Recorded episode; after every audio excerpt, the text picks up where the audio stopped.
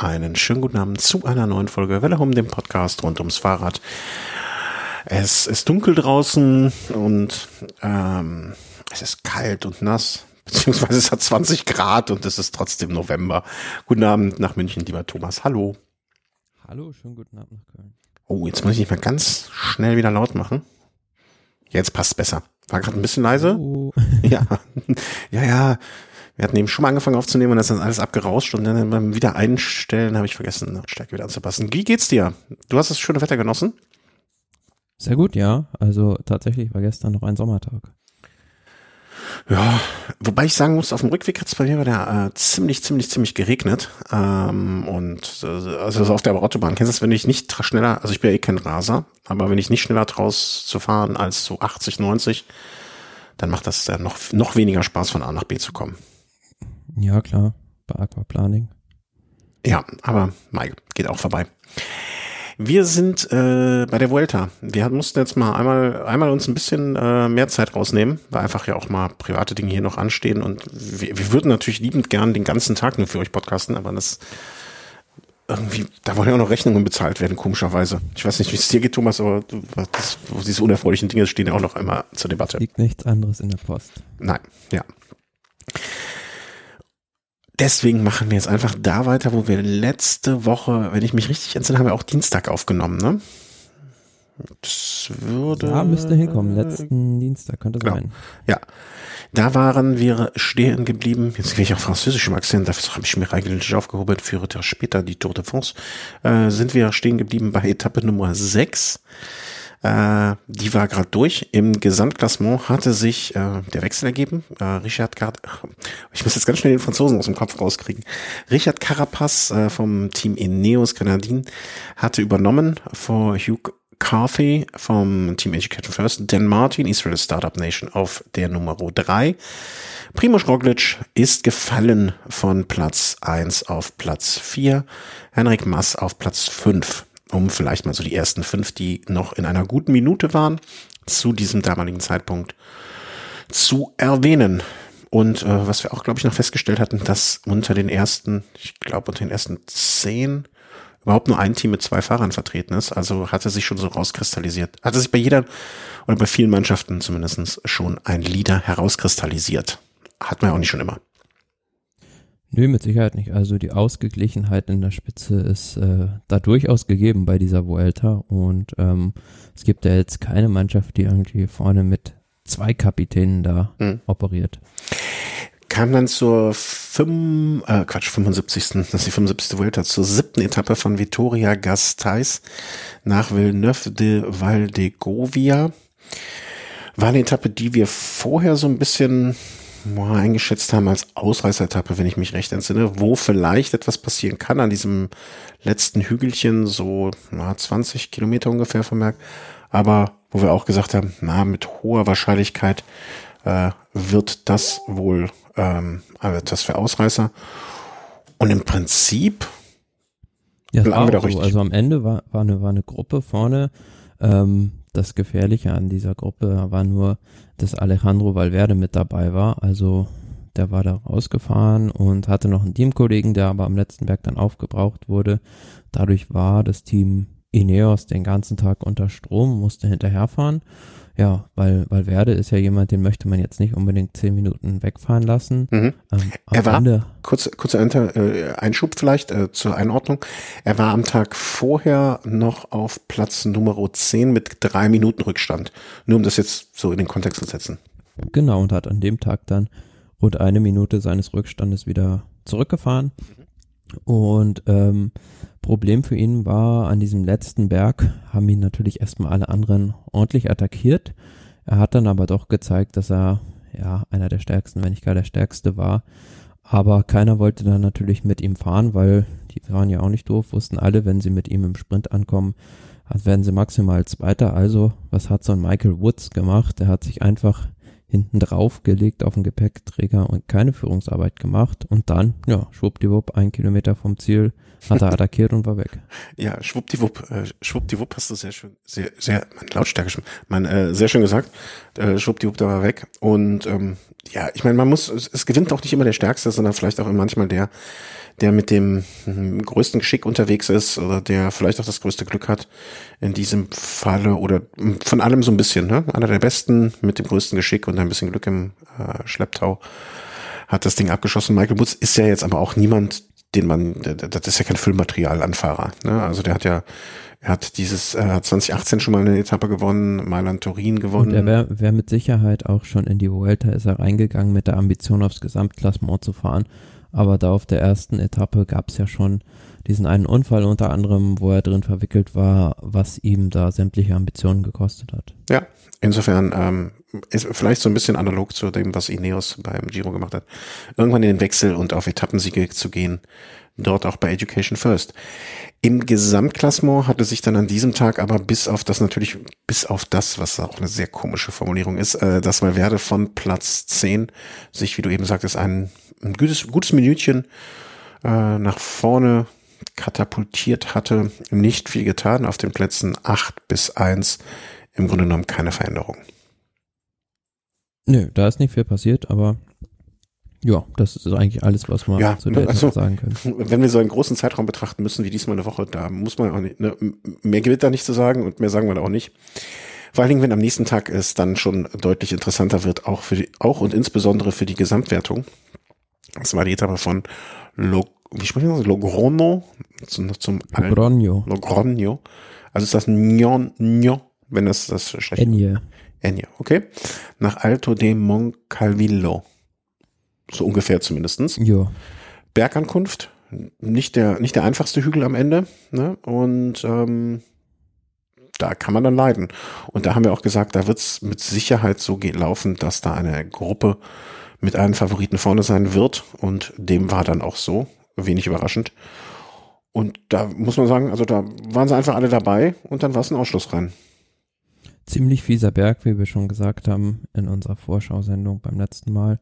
Ähm, ja, also da haben sich am Ende dann nur noch die Gesamtklassementsfahrer ohne Helfer irgendwie höchstens noch mit Sepp Kast, der für Primus Roglic dabei war, bekriegt.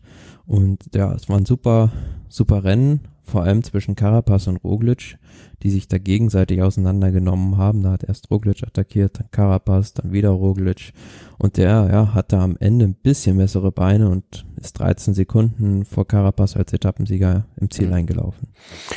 Da hat man dann aber auch gesehen, dass, also zumindestens hatte ich äh, mit den Bildern, die ich, die ich in der Wiederholung gesehen hatte oder so den Eindruck, ähm, wenn da jetzt nichts, also man muss jetzt vielleicht auch nochmal den gesamten Kontext anordnen. Wir befinden uns jetzt gerade ziemlich genau ähm, am Mittwoch so nach gut einer Woche, achte Etappe. Also wir befinden uns jetzt so in der Mitte der Rundfahrt und wir haben jetzt oft genug schon erlebt, wie so etwas noch kippen kann in die eine oder andere Richtung. Ähm, sei es bei der Tour, wo es am letzten Tag gekippt ist. Oder auch jetzt so ein Yates-Fall, wo es hinten raus nochmal deutlich sich geändert hat. Aber zu dem Zeitpunkt dachte ich, das wird auf jeden Fall, oder ich kann mir nicht vorstellen, wer von den beiden, also wer die, wer in diese, in diesen Zweikampf noch mit eingreifen will, weil die wirkten für mich schon auch gegenüber von Dan Martin, so von allem, wie sie agiert haben, hm, immer noch so, so ein Schüppchen besser. Klar schon, aber ähm, die Etappen danach haben so gezeigt, dass finde ich, sich das Ganze so ein bisschen ausnivelliert hat. Wie gesagt, an dem Berg sah es auch erst so aus, als würde beispielsweise Dan Martin da völlig eingehen, aber wer den kennt, der hat halt gekämpft und ist dann noch wieder auf sechs Sekunden an den Carapaz rangefahren. Hm. Ja, Dan Martin ist halt so ein Diesel, ne? Also der auch irgendwie, glaube ich, so sich sehr schwer, der ist halt ihre, ne? Den lässt, bringt man nicht so schnell aus der Ruhe. Der fährt halt, äh, ne? Den kriegst du auch nicht kaputt. Ja, da kannst du einen Bodo nebenstellen, der singt zehn Stunden und dann trotzdem hast du die Nerven nicht verloren. Also das ist schon in Ordnung. Ähm, ich, ich hatte mal äh, kurzer Einschub beruflich mit ihren zu tun. Und dann haben wir den einen als Lieferant rausgeschmissen, also schon vor 200 Millionen Jahren, also da ist Jan Ulrich noch Rad gefahren. Äh, und dann haben wir den einen als Lieferanten rausgeschmissen und haben uns einen neuen Lieferanten gesucht, haben einen neuen gefunden und der hat sich völlig kaputt gelacht und meinte, ja, ja, mein Ihr braucht neue Lieferanten. Letzte Woche habt ihr meinen Cousin rausgeschmissen. Also, sehr, sehr lustig. Übrigens, by the way, ich habe jetzt eine, lustige Anekdote nebenbei gehört. Äh, wusste ich auch noch nicht so. Sam Bennett kommt aus dem gleichen Ort äh, wie Sean Kelly auch. Ach, ja, die haben, vielleicht haben die auch nur zwei Orte da. Echt? Nee, das wusste ich nicht. Also, äh, ja. Ja, aber das ist ja, na, also wenn man sich jetzt anschaut, ich weiß nicht, wie viel Einwohner Irland hat, ne, dass sie dann, äh, ja, dass, dass es da vielleicht so Zentren im Sinne von auch Radsportförderung gibt, das finde ich jetzt gar nicht so verwunderlich. Vor allen Dingen, wenn es jetzt ein Radsport, ein Sport ist, der vielleicht nicht ganz so in der breiten Masse betrieben wird, äh, wieder. Aber Irland ist auch so eins der Länder, wo ich sage, da muss ich nochmal, noch mal hin. Ähm, natürlich Sam Bennett. Äh, was hat, ja, hast du gesagt, oder? Sean Bennett. Nee, ich hab's ja mal, oder ich hab's schon hier so, so selbst self-fulfilling listening. Ähm, ja, Gesamtklassement hat sich nichts getan. Äh, auf den ersten dumm, dumm, dumm, dumm, wie viel Plätzen? Äh, warte mal, wir sind jetzt bei der Etappe Nummer 8 waren wir, genau. Äh, Roglic ist nochmal wieder hoch natürlich durch seinen Sieg an dem Platz um zwei Plätze. Ähm, Huge Carthy, zwei Plätze runter. Das sind wahrscheinlich die entscheidenden Informationen. Esteban Chavez und weil Werde einen Platz, beide einen Platz hoch, Marc Soler einen Platz runter, das ist dann so hinten das Team Movistar, was sich natürlich dann an dem Punkt immer noch um die Mannschaftswertung vorne mitstreitet. Was, um was soll es auch sonst gehen für sie?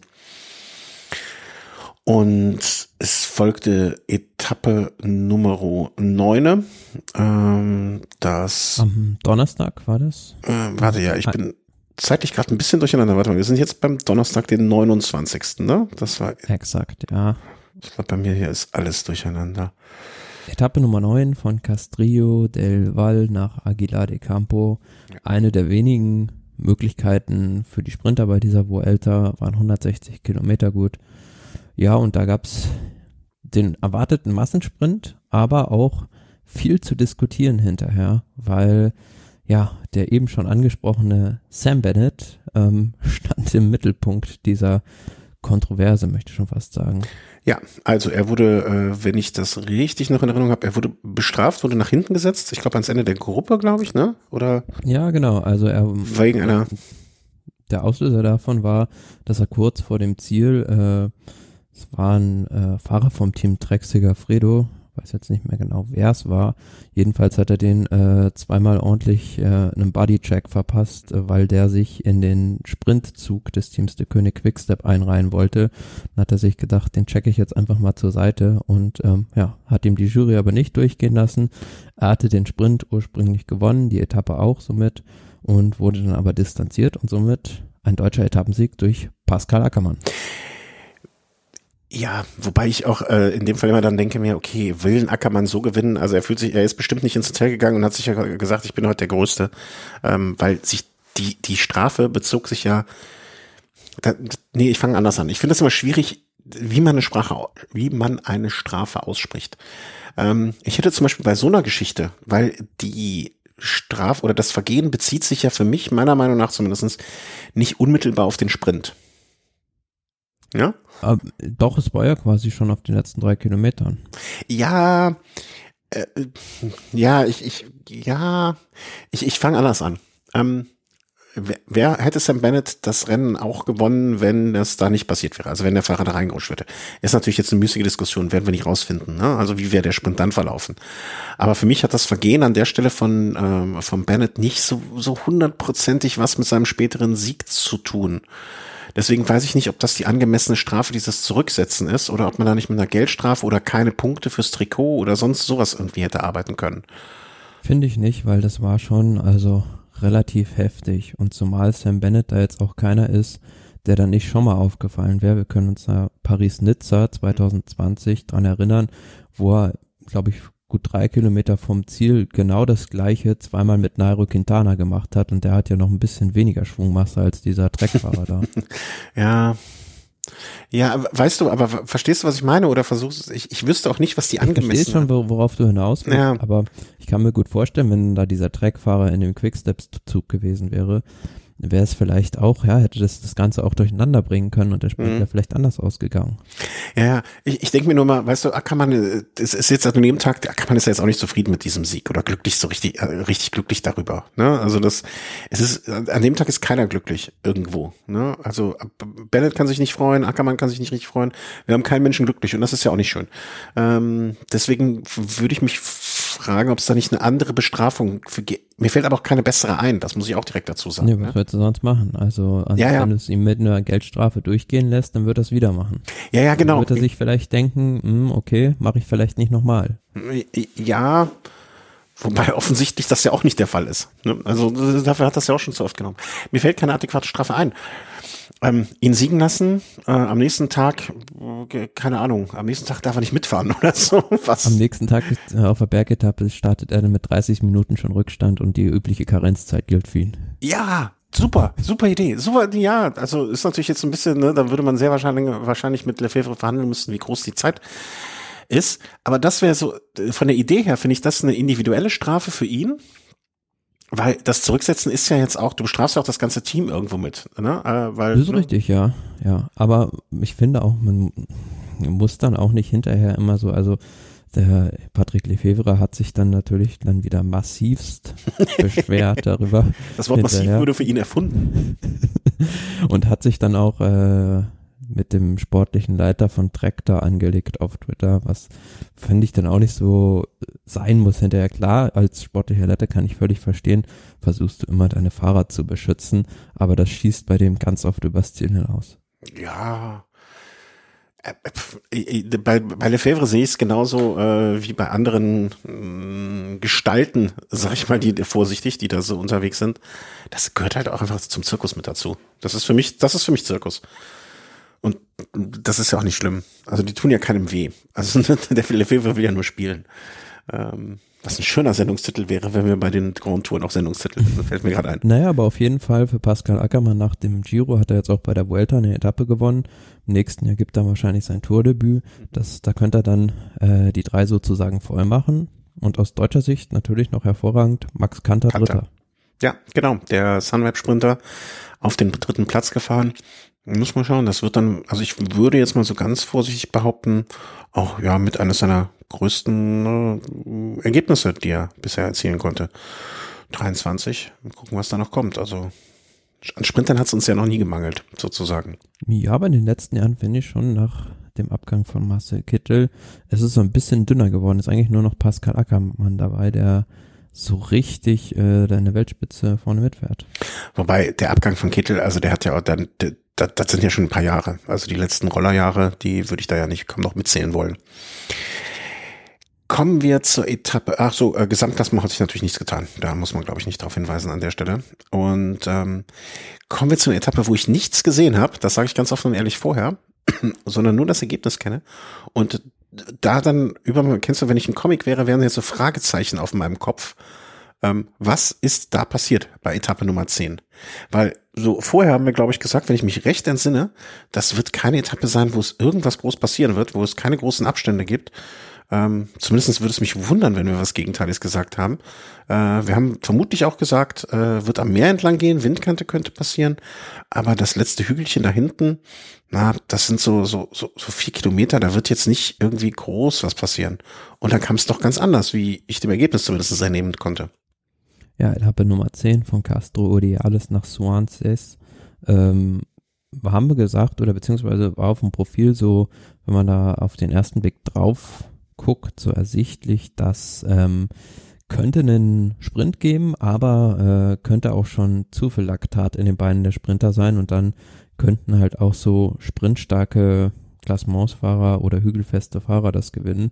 Und so war es dann am Ende auch. Also die Sprinter sind da ja, spätestens 500 Meter vor Ziel alle durchgesackt gewesen. Mhm. Und dann waren halt wirklich die Klassementsfahrer auf einmal vorne. Und ja, Primus Roglic, der ist ja ähm, auch nicht gerade langsam, wenn es im Sprint ist und hat das dann den Sprint souverän gewonnen. Und die Kontroverse, die es halt hinterher gab, war, dass ähm, ab Platz Nummer 9 Jasper Philipsen alle drei Sekunden Rückstand bekommen haben und somit äh, Primus Roglic das Führungstrikot wieder übernommen haben. Hinterher haben sich aber dann äh, angeführt vom Team Ineos viele Fahrer darüber besperrt, dass es keine Zeitlücke war, weil eine Sekunde Abstand wird genommen, sobald es äh, eine drei Sekunden Lücke ist. Und das war laut äh, vieler Fahrer nicht erfüllt und deswegen gab es dann auch am nächsten Tag wieder einen Fahrerstreik gegen die Jury. Ich habe jetzt auch gelesen an einer Stelle, ähm, dass sozusagen, korrigiere mich, wenn ich da falsch liege. Ich verstehe ja manchmal dieses Reglement auch nicht so in der Tiefe. Das wären, also dass die Fahrer nicht informiert gewesen, also nein, anders, dass es gibt, es gibt Etappen, wo diese drei Sekunden Regel gilt. Also wenn man gemeinsam als Gruppe ankommt, dann wird die gemeinsame Zeit gewertet. Und es gibt halt, ne, das sind vornehmlich die Sprintetappe. Die Gründe braucht, braucht man, glaube ich, hier nicht mehr erklären, schon oft genug ausgeführt, äh, Sicherheit der Fahrer. Und dann gibt es halt Etappen, wo diese Regel ausgesetzt wird, beziehungsweise nicht greift, andersrum gesagt. So, und das sind zum Beispiel Bergetappen und so weiter. Und dann wurde auch der Jury vorgeworfen, von Seiten von Ineos, glaube ich auch, dass halt während der Etappe oder auch hinterher diese Etappe, die eigentlich als Sprintankunft gedacht war oder zumindestens so im Roadbook stand und, und, und äh, auf, auf, wo alle davon ausgegangen sind, dass diese Regel so gilt, hinterher zu einer Etappe geworden sind, wo diese drei Kilometer Regel nicht gilt und dass manche Fahrer auch gesagt haben, ja, hätte ich das gewusst, dann hätte ich mein äh, Fahrverhalten auch ganz verändert. Also dann wäre ich ganz anders gefahren. Ja, so wie ich das gehört habe, war das vorher aus dem äh, Regelwerk beziehungsweise aus dem Roadbook gar nicht so ersichtlich, ja. was da jetzt, äh, ob diese Regel da gilt oder nicht. Ähm, obliegt, glaube ich, da die finale Entscheidung auch letzten Endes den Rennkommissären, genau. die das halt so ausgelegt haben. Und wir haben es ja schon mal gesagt, auf dieser Etappe, wo dann Dan Martin gestürzt war, indirekt von Roglic da abgeräumt wurde, äh, hat er halt von dieser drei Kilometer Regel profitiert. Hier war es dann wieder so, hier wurde sie nicht angewendet, mhm. ja, und äh, da blickt keiner mehr durch. Ja, ich glaube, es ist einfach an dem Fall, ähm, ich, ich möchte jetzt nicht sagen Pech oder mal wieder mangelndes, wie soll man sagen, mangelndes, äh, mangelnde Klarheit. Ne? Also hätte da vorher einfach im Roadbook gestanden oder im Klass irgendwie, ne, wo auch immer diese Regeln festgehalten werden. Okay, drei Kilometer Regel gilt oder drei Kilometer Regel gilt nicht. Ne? Also es muss einfach Klarheit herrschen und das ist das, was wir hier so oft bemängeln. Dass im Radsport immer noch diese Unklarheit dazu führt, dass manchmal ein Renndirektor entscheiden muss, weil einfach die Situation unklar ist oder für ihn klar, aber er dann das, was für ihn klar ist, kommunizieren muss, was andere nicht klar war und deswegen es zu Unklarheiten kommt. Alle Klarheiten hoffentlich beseitigt. Ähm, jedenfalls große Aufregung hinterher. Ähm, wie siehst du das denn? Also würdest du sagen, das wäre ein Fall, jetzt alleine von der Ankunft, von der Strecke und so weiter, wäre das eine Etappe gewesen, wo du naja, nee, eigentlich weiß ich die Antwort ja schon. Vorher haben wir auch gesagt, das ist was für Sprinter, dann wäre ja diese drei Sekunden Regel gegriffen. Jetzt im Nachhinein sagen wir, naja, war vielleicht doch nicht so, also greift die Regel nicht. Also sind wir eigentlich im gleichen hm. Boot sitzend. Ja, also ich hätte schon gesagt, dass da die drei Sekunden Regel halt gilt, also dass das eine Sprintankunft eher ist. Weil, äh, ja gut, du kannst es halt nicht, also du kannst ja nicht jede Etappe vorher inspizieren, genau, und gucken, ist das eine Sprintankunft oder nicht. Du musst dich schon ein bisschen auf die Angaben des Veranstalters verlassen können. Ja, ja, genau. Also na, natürlich ist es Aufgabe des Veranstalters, die Klarheit ähm, da so, ja, äh, ja, so klar wie möglich äh, anzugeben. Ja, große Aufregung. Es gab, glaube ich, sogar zwei Proteste am nächsten Tag. Ne? Einmal vor der Etappe und dann noch, nee, einmal am Abend und am nächsten Tag. Wenn ich das, also Ineos hat da richtig Rabatz gemacht. Ja, aber auf der anderen Seite, wir haben es in der letzten Sendung auch schon mal gesagt, sie haben auch mal davon profitiert, nämlich damals am Mont Ventoux, als äh, Richie Port auf dieses Motorrad aufgefahren ist und Froome zu Fuß laufen musste und die gleiche Zeit bekam. Mhm. Ja, ja, klar. Also ich, ich, ich, ich sag das ja sowieso immer so ähm, irgendwie, das gleicht sich alles aus im Leben. Einmal hast du Glück, mal hast du Pech. Also eine kölsche Lösung. Aber ähm, ich, ich, ich finde ja einerseits solche Vorgänge immer sehr, sehr mh, unterhaltend im Sinne von, es ist ja schön, dass auch nicht immer alles geregelt wird. Und wir hätten ja jetzt auch über diese Etappe sonst nicht so viel zu diskutieren und zu sprechen, äh, wenn es nicht solche Ereignisse gäbe. Einerseits natürlich für die Fahrer extrem unbefriedigend. Und ähm, ich dachte mir dann aber auch, Ineos erster Protest, zweiter Protest. Mein Gott, sollen sie sich nicht so anstellen, ne? Also wenn, wenn sie das äh, rote Trikot wiederholen können, werden sie es machen. Und ob der jetzt im Trikot startet oder nicht, die drei Sekunden werden es hoffentlich am Ende nicht ausmachen. Also ich fand es auch ein bisschen übertrieben dann irgendwann mal. Ab einem gewissen Punkt. Ne? Man muss auch mal akzeptieren, wenn irgendwie eine Entscheidung gefällt wurde, finde ich. Ja, aber das brachte dann im Endeffekt äh, es so, dass im Gesamtklassement das Liedertrikot wieder wechselte. Primo Roglic rein ins Rote, Carapaz raus aus dem Roten. Denn Martin bleibt bei seinem weiß-blauen Trikot. Ähm, Hugh Carthy auf Platz 4, Enric Mas Platz 5. Da hat sich dann sonst nichts getan. Im Prinzip hat diese Situation nur dazu geführt, dass die ersten zwei gewechselt haben. Vielleicht sollte man mal so kurz erwähnen, ähm, im Punktetrikot, äh, äh, Quatsch, im Punktetrikot, doch im Punktetrikot, ne? diese Kombinationswertung ist das ja bei der Vuelta. Äh, auch das grüne Trikot, Punktetrikot, ja.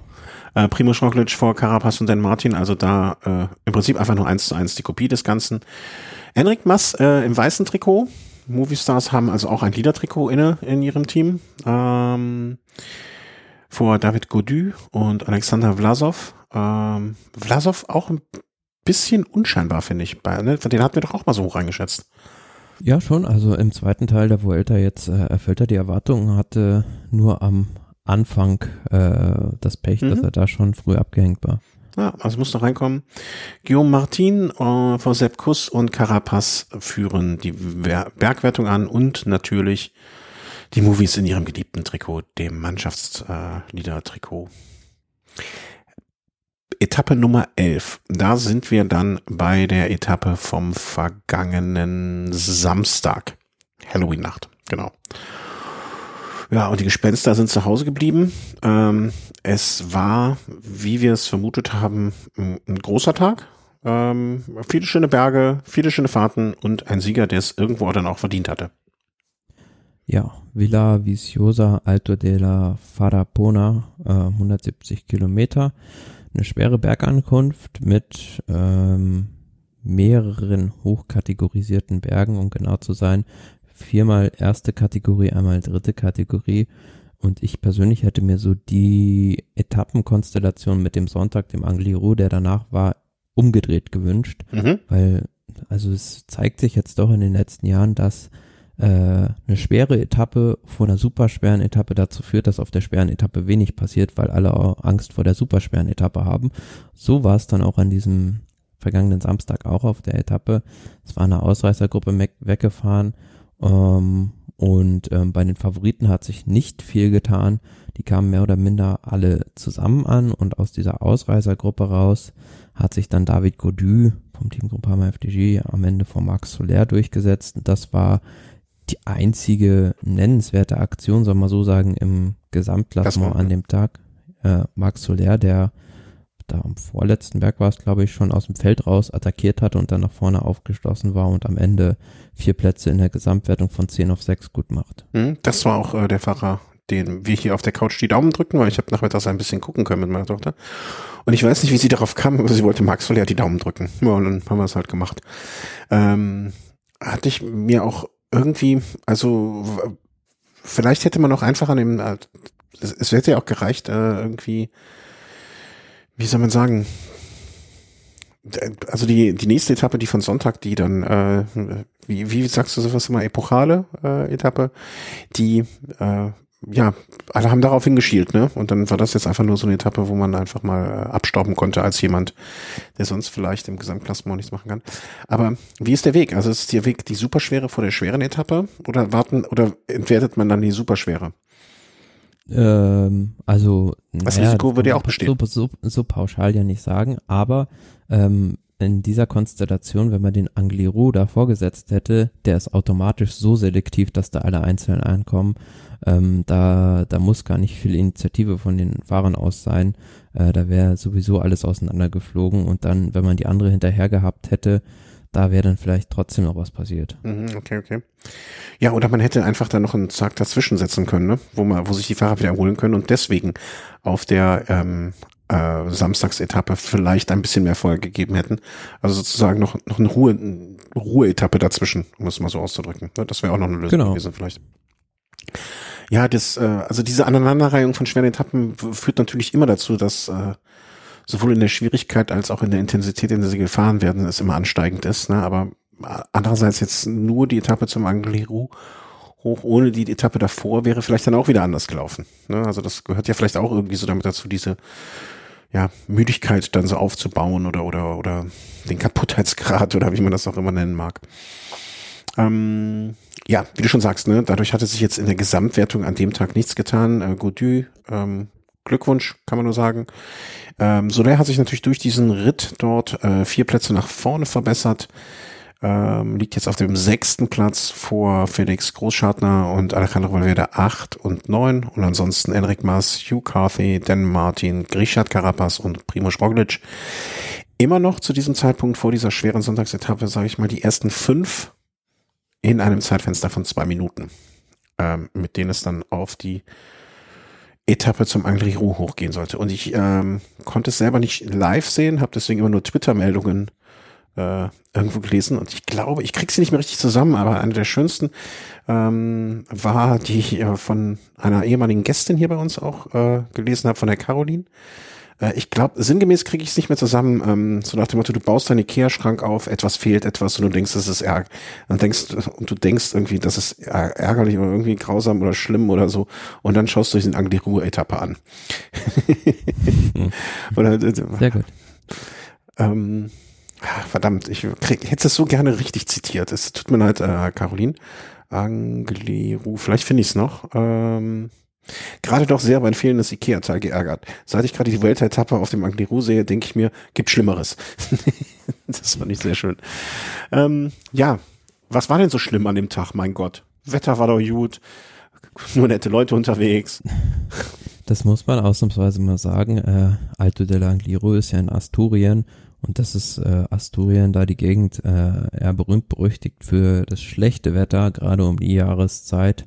Da hatten sie an dem Tag aber echt Glück. Also kam auch die Sonne raus und ähm, was ich verwunderlich fand, also da muss man auch die Organisation mal ganz groß loben, wie die es geschafft haben. Also war kein Zuschauer an dem Berg. Mhm. Also total alles abgesperrt, auch die Etappen davor und danach in den Anstiegen. Also das haben die echt gut im Griff. Also von den drei Grand Tours am besten, noch besser als die Tour und äh, auch der Giro hat das die Veranstaltung super hinbekommen. Ja, und die Etappe insgesamt war ja nur 110 Kilometer lang, also recht kurze Etappe, dafür recht knackig. Dann ähm, mit dem Alto del Cordal noch davor und dann halt dieser Alto dell'Angliru, da mit noch, da wo halt die letzten, glaube ich, 6,5 Kilometer mit gut 13,5 Prozent im Stück sind.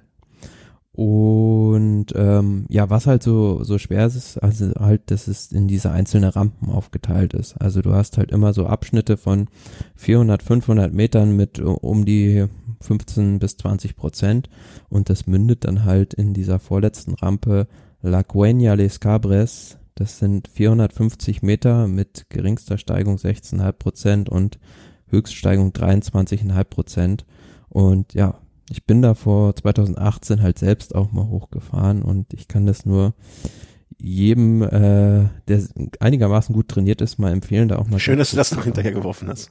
das ist äh, ja wirklich ein epochales Erlebnis, wenn man da mal selbst lang fährt, dann merkt man erstmal, wie, äh, wie steil das auch ist und wie schwierig das vom Fahren her auch ist. Also du kannst halt da nicht so richtig, auch fand ich, als ich da lang gefahren, nicht aus dem Sattel gehen, weil da rutscht dir halt äh, einfach das Hinterrad weg, mhm. weil das da auch eine äh, durch die Feuchtigkeit ähm, eine recht schmierige Straße ist und wo ich zu dem Zeitpunkt auch da war, war da auch ziemlich viel Dreck auf der Straße, halt von irgendwelchen Traktoren oder Viehwägen und ja, also aber dieser dieser Abschnitt 450 Meter sind das nur, aber man braucht da glaube ich, äh, als Hobbyfahrer vier, fünf Minuten, um den zu bewältigen. Jetzt mal ähm, mach mal klar den nächsten Kurs, wenn du schon da warst. Ähm, das befindet sich ja nicht jeder ist geografisch so fit wie du. Zum Beispiel ich nicht. Ähm, die Gegend ist quasi ganz im Nordwesten von Spanien. Im Prinzip. Nicht ganz im Nordwesten, aber fast. Also ein bisschen östlich noch von La Coruña quasi, also Oviedo, wer das kennt, und da gibt's auch den Flughafen Asturias. Also man kann vor dem Flughafen Asturias sind es, glaube ich, 30 Kilometer ah, okay. äh, über die Autobahn bis nach Oviedo. Und von Oviedo aus zum Alto del Angliru sind es Luftlinie, glaube ich, auch nur gut 30 Kilometer.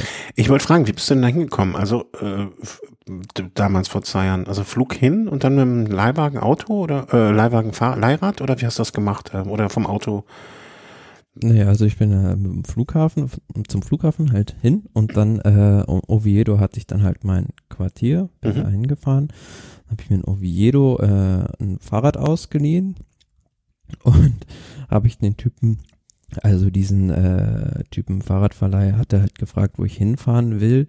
Dann habe ich ihm so gesagt zum Alto der Langliro und dann meint er so, ja, guck mich lieber nochmal besser an äh, das ist eine ganz, ganz gefährliche Strecke und das äh, merkt man auch, also da gab es ja auch etliche Stürze auf der Etappe, also mhm. die Straßen da sind wirklich sehr, ja, wie soll ich sagen, schwer einsehbar und oft auch sehr rutschig. Also beispielsweise runter, als ich, als ich da hochgefahren bin, musste ich auch irgendwie wieder runter, weil es eine Sackgasse ist oben. Mhm. Und wenn du da halt diese 24 Prozent runterfährst, äh, bin ich da, das Stück dann auch zu Fuß gelaufen lieber. Ja, ja, äh, klar. Wir sind ja, wir machen ja Spaß, nicht für Geld. Okay. Aber ich hatte da auch äh, eine Übersetzung äh, von 34, 32. Ja, also danke. Das, alles andere hätte mir erzählt. Also ja, das habe ich jetzt gehofft. Also nicht, sonst hättest du noch ziemlich viel Salz in meine Wunden gestreut. Ich, ich hatte gerade überlegt, ob ich mit meiner ähm, äh, hier äh, meinem Gravelrad die achten, mir von den 38er Blatt drauf mache und hinten 42, eine 38, 42 da lieber nehmen soll. Das wäre wahrscheinlich für mich zumindest deutlich angebrachter ähm, als, als 34, 32. Ganz lustige Anekdote, vielleicht noch ein Jahr 1999, als der Berg bei der Vuelta zum ersten Mal in einem Rennen aufgetaucht ist. Da gab es ja diese Abstufung noch gar nicht so von den äh, Übersetzungen her. Und da habe ich jetzt gehört, da haben sie äh, oftmals auch äh, einfach dreifach aufgebaut und dann ähm, mit einem 34er Kettenblatt vorne und 24 hinten. Ach so. Äh, ja, die doch echt nichts Größeres als 24 damals. Krass. Also hätte ich jetzt schon. Ich glaube nicht. Hätte ich jetzt schon, schon gehofft zumindest. Aber äh, um jetzt 34, 24 ist ja immer noch ein ordentliches Blatt, um da hochzukommen. Also äh, zumindest außerhalb dessen, was ich mir jemals vorstellen könnte. Obwohl ich noch weiß, dass ich damals mal bei Rad am Ring 2005, glaube ich, oder so, mit einem uralten Rennrad mit einer 42, 27 dann noch rumgebrettert bin mit so einer komischen Zeitverübersetzung. Aber naja, Opa erzähle ich vom Krieg. Kommen wir zurück zum Thema. Ähm, wie gestaltete sich denn die Etappe für die Fahrer? Also offensichtlich war es äh, weniger angenehm, als Ikea-Schränke aufzubauen, um den Bogen wieder zurückzuspannen. Ähm, vorne Vorne wurde ja durchaus äh, der ein oder andere Platz gewechselt, aber insgesamt ist es jetzt nicht so, dass irgendein Fahrer ähm, so komplett rausgefallen wäre. Marc Soler vielleicht als einzige unrühmliche Ausnahme. Aber ansonsten hat sich da vorne ja eigentlich alles so ein bisschen nur ein bisschen wie die Karten neu gemischt, aber kein neues Blatt bekommen. Ja, es ging hin und her. Also bei den Klassementsfahrern war Enric Mastern, der der erste da, der da attackiert hat in dieser steilen Rampe drin. Chapeau, da so früh anzugreifen. War auch lange vorne, aber ähm, Irgendwann war es dann so, dass in dieser Favoritengruppe mal Roglic Probleme bekommen hat und er hat es dann Sepp Kass, seinen Helfer, zu verdanken gehabt, dass äh, er da nicht noch mehr Zeit verloren hat. Und als das natürlich die anderen gesehen haben, sind die losgefahren und da ging es dann hin und her. Da war dann mal Carapaz vorne, da war dann mal Vlasov vorne und ähm, der, der da am Ende am stärksten war oder beziehungsweise den längsten Atem hatte, war halt Carsi, auch erstaunlich, ne? Mit mhm. über einem Meter 90 äh, und nur irgendwie 68 Kilo, 69 Kilo äh, gewinnt er da an dieser steilen Rampe. Ganz, ganz starker Auftritt. Ja, und wie gesagt, dahinter ähm, Carapaz, der hat gefahren, was er konnte, um sich das rote Trikot zurückzuholen, was ihm auch gelungen ist von Roglic. Aber es waren am Ende nur 10 Sekunden, die er ihm abnehmen konnte, weil Roglic halt den Sepp Kass an seiner Seite hatte, der ihn da ganz hervorragend gerettet hat. Mhm. Ja, aber ne, die zehn Sekunden äh, können es halt auch irgendwann mal äh, entscheiden. Ne? Also die, die zehn Sekunden haben oder nicht haben, sind schon 20 Sekunden. Ja, Hugh Cathy sieht immer ein bisschen ungesund aus. Also ich finde, der sieht ein bisschen aus wie eine, also es gibt so manches Bild von denen, da möchte man ihm wirklich ein bisschen was zu essen zustecken. Der sieht für mich aus, wie wenn du so, so eine Figur zusammenmorphen würdest. Ich finde so ein bisschen was von Dan Martin, gemorpht mit ähm, Bernhard Kohl und Rasmussen. Wenn du Rasmussen, ja. Kohl und Dan Martin zusammenwirfst. Ja. Ne, dann kommt, hin. dann kommt äh, ein äh, Hugh Carthy raus. Aber äh, zumindest hat er an dem Tag die Königsetappe der Tour, de, äh, nicht der Tour de France, der Vuelta gewonnen. Ne? Und ähm, ich denke mal, damit hat er den ein oder anderen von seinem Education First Team, ich äh, schiele da zum Herrn Wouters, sehr, sehr, sehr glücklich gemacht. Und ähm, hat ja schon mal bei der Vuelta ähm, Nee, war der Vuelta, wo war es denn? Hat doch irgendwo schon mal Vuelta Ciclistas, man 20 Tour de Suisse gewonnen mal eine Etappe. Nee, da habe ich mir Asturien-Rundfahrt, okay, da hat er mal was eine ganze Zeit gewonnen. Ja, aber hat sich damit äh, dann natürlich auch an dem Tag ähm, als einer von den Fahrern äh, gezeigt, die auch ordentlichen Sprung nach vorne gemacht haben, um einen Platz zumindestens mit Dan Martin getauscht. Und die Schwäche von Primoz Roglic an dem Tag, zumindest in Teilen, äh, führte dazu, dass, oh Wunder, oh Wunder, äh, das rote Trikot wieder gewechselt hat.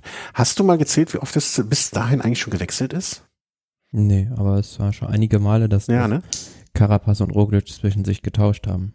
Ich habe mich zwischendurch gefragt, ob es irgendwo eine Statistik gibt und äh, wenn, wenn sie jemand kennt, möge er sie mir gerne geben, ähm, wie oft ein Liedertrikot bei einer Grand Tour sch- schon gewechselt hat. Ne? Also wir haben jetzt Roglic, Roglic, Soler, dann haben wir Dan Martin, ach nee, das sind, äh, warte mal, nee, nee, nee, Schwachsinn hier erzählt. Ähm, also Roglic hatte es, dann hatte es Ach, das springt wie immer wieder um, Idiot. Roglic, Carapaz, Roglic, Carapaz. Roglic. Na, das kam mir viel, viel länger vor. Naja, also, hat relativ häufig gewechselt.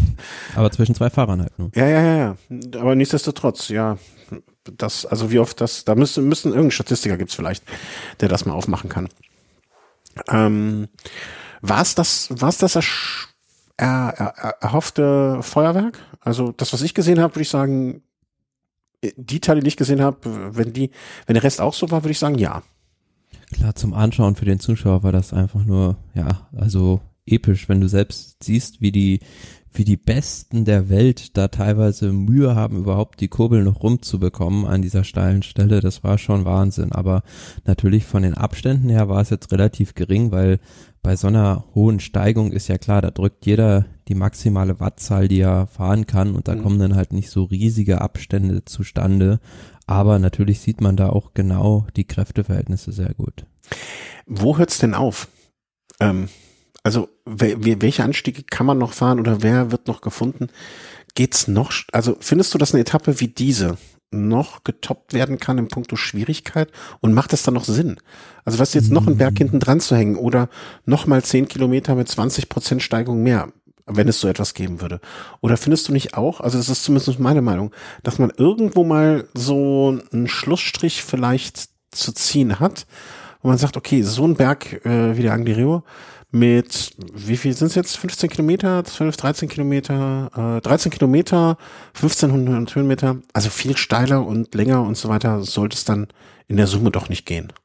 Ich finde, das muss sich halt immer an der Entwicklung der Technik auch orientieren. Wie gesagt, als das äh, 1999 äh, war die Technik schon weiterentwickelt als 1970. Also wenn Mhm. wir daran denken, dass beispielsweise äh, Eddie Merckx, der wäre damit 42, 21 niemals den Berg hochgekommen. ja.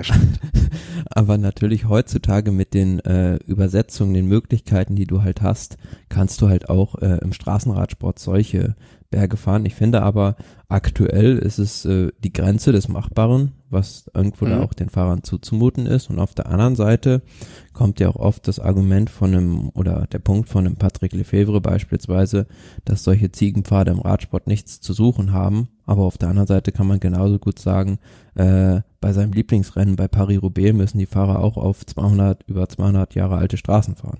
Ja, ja, das Argument finde ich auch albern. Auf so, das finde ich ko- komplett albern. Ich frage mich nur ähm, äh, so ein bisschen, okay, wenn die Schwierigkeit oder die Art der Strecke, die Art des Anstieges sich ein bisschen auch orientiert an dem, was möglich ist am Rad, jetzt an Technik, ne? also an, an, an, an Möglichkeiten, ne? dass wir jetzt kein 24er Ritzel mehr haben, kein 27er Ritzel, sondern ja, ein 34er Ritzel hinten. Eine aktuelle Ulfega-Gruppe kannst du hinten 34er Ritzel draufbauen, Punkt. Und dann kannst du vorne vielleicht dann noch mal ein kleineres als ein, ähm, ähm, na, sag mal schnell, 34er. Also du kriegst eine 1 zu 1 äh, Übersetzung hin. Und vielleicht kannst du auch mal an so einem Tag versuchen, ob du jetzt äh, so irgendwie ein 30er Kettenblatt in klein vorne nimmst. Na, also dass du quasi eine Übersetzung kleiner 1 hast. Ähm, äh, ich, ich finde so ist unter ästhetischen Gesichtspunkten das auch ein bisschen, ne, also wie, wie viel Sinn macht es noch, einen 10 Kilometer Berg mit 25 Prozent dann hochzufahren? Da sind sie, ob sie jetzt so am Limit sind oder ob man, ob man dann sagt, okay, vielleicht muss der Berg gar nicht steiler werden, aber dafür macht man es dann so, dass man äh, irgendwie die Übersetzungen limitiert oder irgendwie sowas. Ne? Weil Mhm. ich, ich glaube, irgendwo sowas wie der Angliru, Angliru ist dann schon, sollte meiner Meinung nach dann schon irgendwann mal das Limit sein. Ja, aber das Schöne, wie gesagt, am Angliru ist ja, dass er nicht gleichmäßig steil ist, sondern Mhm. immer zwischendurch so kleine Verschnaufpausen hat und dann immer diese Rampen kommen. Ja, ja, das Unrhythmische, was es ja auch für die Fahrer nicht, nicht unbedingt nur angenehmer macht, um es sehr, sehr vorsichtig auszudrücken. Ähm, damit ergab sich im Gesamtklassement folgender neuer Zwischenstand. Richard Carapaz vor Primoz Roglic, Hugh Carthy hat sich auf den dritten Platz, Dan Martin, Enric Mas, Wout Puls, Felix Großschartner, Alejandro Valverde, Alexandra Vlasov, auch ein großer Sprung nach vorne, Mikel Nieve, erste Mal erwähnt heute in dieser Sendung, äh, auf Platz 10 und ähm, großer Verlierer des Tages, Max Soler. Mm, ja, Montag war dann äh, Ruhetag, das war gestern. Wurde gestern auch nochmal getestet. Bis jetzt sind alle Tests, genau, ja. glaube ich, also ähm, am Ruhetag wurde ja, wie gewohnt, wurden äh, Covid-19-Tests durchgeführt. Und auch da muss man wieder sagen, alle fast 700 Tests waren wieder alle negativ. Also da muss man dem da muss Veranstalter... Man, jetzt bin ich mal gespannt, was du sagst. Was muss man da skeptisch sein? großes Lob aussprechen, finde ich. Also Ach. die haben das super im Griff. Also für für ein Land, was eigentlich so in der Pandemie drinsteckt. Gut, Deutschland ist da jetzt nicht viel besser, wollen wir so sagen, in Anführungs- und Schlusszeichen, aber ähm, ja, die haben das äh, im Gegensatz zu Tour de France und zum Giro d'Italia von der Organisation her noch besser gemacht, sogar wenn man die nüchternen Ergebnisse betrachtet. Wenn man den Zahlen Glauben schenken darf, sage ich jetzt mal als Diabo, wie sagt man, äh, Advocatus Diaboli. Ähm, also das. Aber es zeigt ja auch auf jeden Fall, also wenn man, wie gesagt, wenn man dem glauben darf, dass äh, die Ansteckungsgefahr im Freien bei Sportveranstaltungen relativ gering ist. Mhm. Wenn das, wenn die Zahlen so stimmen, ja, auf jeden Fall. Ich, was, ich, ich glaube auch, dass mich gar nicht so sehr die, ähm, die, die, die, die Fahrer, ähm, also die, die Anzahl der negativ, nicht positiv getesteten Fahrer da so irritiert, ähm, sondern eher, dass da jetzt niemand aus dem ganzen Umfeld, aus den aus, Betreuerseiten, äh, auf Seiten der, ja alles was da, was da, was da im, so mit dabei ist, ne, dass da kein einziger von positiv ist. Das würde mich sehr wundern und genauso sehr würde es mich freuen, äh, wenn wenn das der Fall wäre. Ja, aber auf jeden Fall ist, äh, sind die Weichen gestellt, dass die Vuelta am kommenden Sonntag Madrid erreichen kann, was ja, glaube ich, vor wenigen Wochen auch noch niemand für möglich gehalten hätte. Ja, das stimmt. Insofern alles gut. Ähm, können wir uns darüber zumindest freuen. Freuen wir, dass es auch dann am nächsten Tag, nämlich heute weiterging, mit einem Einzelzeitfahren konnten wir uns. Und ähm, leider Gottes konnten wir vorher nicht mehr aufnehmen, weil ich hätte gefragt, wird es heute den nächsten Wechsel im Trikot geben? Und da hätte ich, hätte ich dich gefragt, wie gut ist Carapaz eigentlich so im Einzelzeitfahren? Und hättest du, hättest du das Ergebnis so vorhergesagt? Mm, ich hätte, also äh, am Ende sogar gedacht, dass alle anderen auf Primus Roglic mehr Zeit verlieren, mhm. weil als Referenzpunkt hätte ich jetzt mal das Einzelzeitfahren vom Giro d'Italia 2019 in San Marino genommen, wo Roglic, glaube ich, Carapaz gut 1,30, 1,40 abgenommen hat und ähm, einem Yukasi, glaube ich, so 50 Sekunden in dem Bereich. Also es war ein ganz guter Referenzpunkt, fand ich, vor dem Zeitfahren. Am Ende war es ein bisschen weniger. Roglic hat dann gewonnen, aber nur 25 Sekunden auf Yukasi und auf dem Carapaz 49 Sekunden nur. Mhm. Also gar nicht so viel, wie man erwartet hat. Es war ein Zeitfahren mit am Ende, also gar nicht so lang, ne, 33 Kilometer. Ähm, am Anfang wurde äh, mit der normalen Zeitfahrmaschine gefahren und einige sind dann am Ende auch gewechselt für diese letzten zwei Kilometer auf ein ähm, ja, bergtauglicheres äh, Gerät, eine bergtauglichere Gerätschaft, weil es gab am ja, Ende. Ja, da gab's da gab's ja extra so eine Wechselzone, die vom Veranstalter eingerichtet wurde und da konnten dann halt dementsprechend äh, sich die ja, Mechaniker hinstellen und in dieser Wechselzone ähm, die Fahrräder schon präparieren und dann kam der Fahrer an, ist nur noch runtergesprungen vom alten Rad rein, rein rauf aufs neue. Ähm, der einzige, der das, äh, der sich natürlich nicht dran gehalten hat oder die sich nicht dran gehalten haben, war das Team Movistar, die dann wieder ihr eigenes Brötchen gebacken haben. Die sind nämlich mit Enric Mass noch zwei Kern weitergefahren und haben dann vom Teamwagen aus gewechselt, was für ein bisschen Empörung dann im Nachhinein sorgte, aber von der Jury auch nicht sanktioniert wurde. Ja, und gebracht hat's was gebracht. Also ich sehe jetzt Enric Mass äh, mit Platz Nummer 16 jetzt nicht irgendwie so überragend, dass man das Gefühl hätte. Nö, das nicht, aber in der, in der reinen Bergzeit war, glaube ich, äh, dadurch relativ weit vorne. Ja. Okay, aber ne, zu welchem Preis? Dass mal alle wieder sich an den Kopf fassen, Facepalm-mäßig äh, über das Team Movistar sprechen und sich denken, aber es, es, es, gab auch einige, die sind mit der Zeitfahrmaschine ta äh, tatsächlich diese 30 Prozent da hochgefahren. Also da muss man schon sagen, Chapeau, weil bei der Zeitfahrmaschine hast du ja oft, glaube ich, das Problem, dass du halt äh, die Gefahr läufst, irgendwie mit deinen Knien am Lenker anzuschlagen. Und äh, vor allem, wenn du dann so aus dem Sattel fahren musst. Aber ja, ja, du hast das Problem bei, bei, bei, bei so einer Zeitfahrmaschine ist ja auch, wie machst du das von den Übersetzungen her, wenn du vorne halt irgendwie ein 55er, 58er Kettenblatt fährst und dann ein kleines Kettenblatt mit 34 oder so montieren willst, da ist ja die Gefahr auch extrem hoch, dass dir die Kette runterfällt. Ja, das ja nicht nur, dass sie runterfällt, dass es gar nicht erst geschalten werden kann von dem äh, von dem Umwerfer vorne, ne? Weil es gibt ja durchaus, also ich übertreibe jetzt bewusst, aber es gibt im MTB-Bereich ähm, zweifach Antrieb, da kann der vordere Umwerfer teilweise nur, zumindest vom Hersteller freigegeben, einen Zehner Unterschied schalten. Das heißt, du kannst eine 24, 34 äh, oder 28, 38 fahren, aber da könntest du keinen 58, äh, 34 zum Beispiel schalten. Und ähm, das ist bei den bei den normalen, ähm, keine Ahnung, Dura-Ace-Übersetzungen von Shimano jetzt, ne, 53, 39 sind 14er Unterschied. Da kannst du jetzt nicht mal eben dann äh, noch 15er beim großen Meer und 4, 15er beim kleinen Meer. Das funktioniert einfach so nicht. Und die, es kommt ja noch erschwerend hinzu, dass diese 56, 58er Kettenblätter, diese ganz großen, die werden ja auch in den seltensten Fällen mit 58, 11 dann getreten oder 28, 58, 12, 13, sondern eher so 58, 14, damit die Ketten einfach schön gerade, ne, damit der Ketten Genau, kommt ja, ja auf die Kettenlinie auch an. Genau. Damit nicht so viel Reibung entsteht. Ja, also ähm, wenn, wenn du da mit einer normalen Zeitfahr-Zweifachübersetzung drüber bügelst, ne, dann das machst du eigentlich nur, wenn es dir wirklich nicht darum geht, dass du schnellster wirst, sondern einfach nur zum drüberkommen und äh, Probleme vermeiden. Also oder Wechsel vermeiden. Ja, ähm, haben wir schon erwähnt, wie es ausgegangen ist überhaupt? Ja, ne? Ja, genau, Primus Roglic hat gewonnen. gewonnen. Also mir tat sehr leid für den armen Will Barter vom CCC-Team, der heute wirklich an dem Tag alles rausgehauen hat und dann am Ende um eine Sekunde von Primus Roglic da geschlagen wird. Ja, Mai, so ist es halt, ne? Da kannst du nichts machen. Also eine Sekunde ist eine Sekunde. Ne? Ähm, hatte dieses Jahr, was hat er für ein großes Ergebnis schon? Will Bartha eigentlich auch noch nichts gefahren.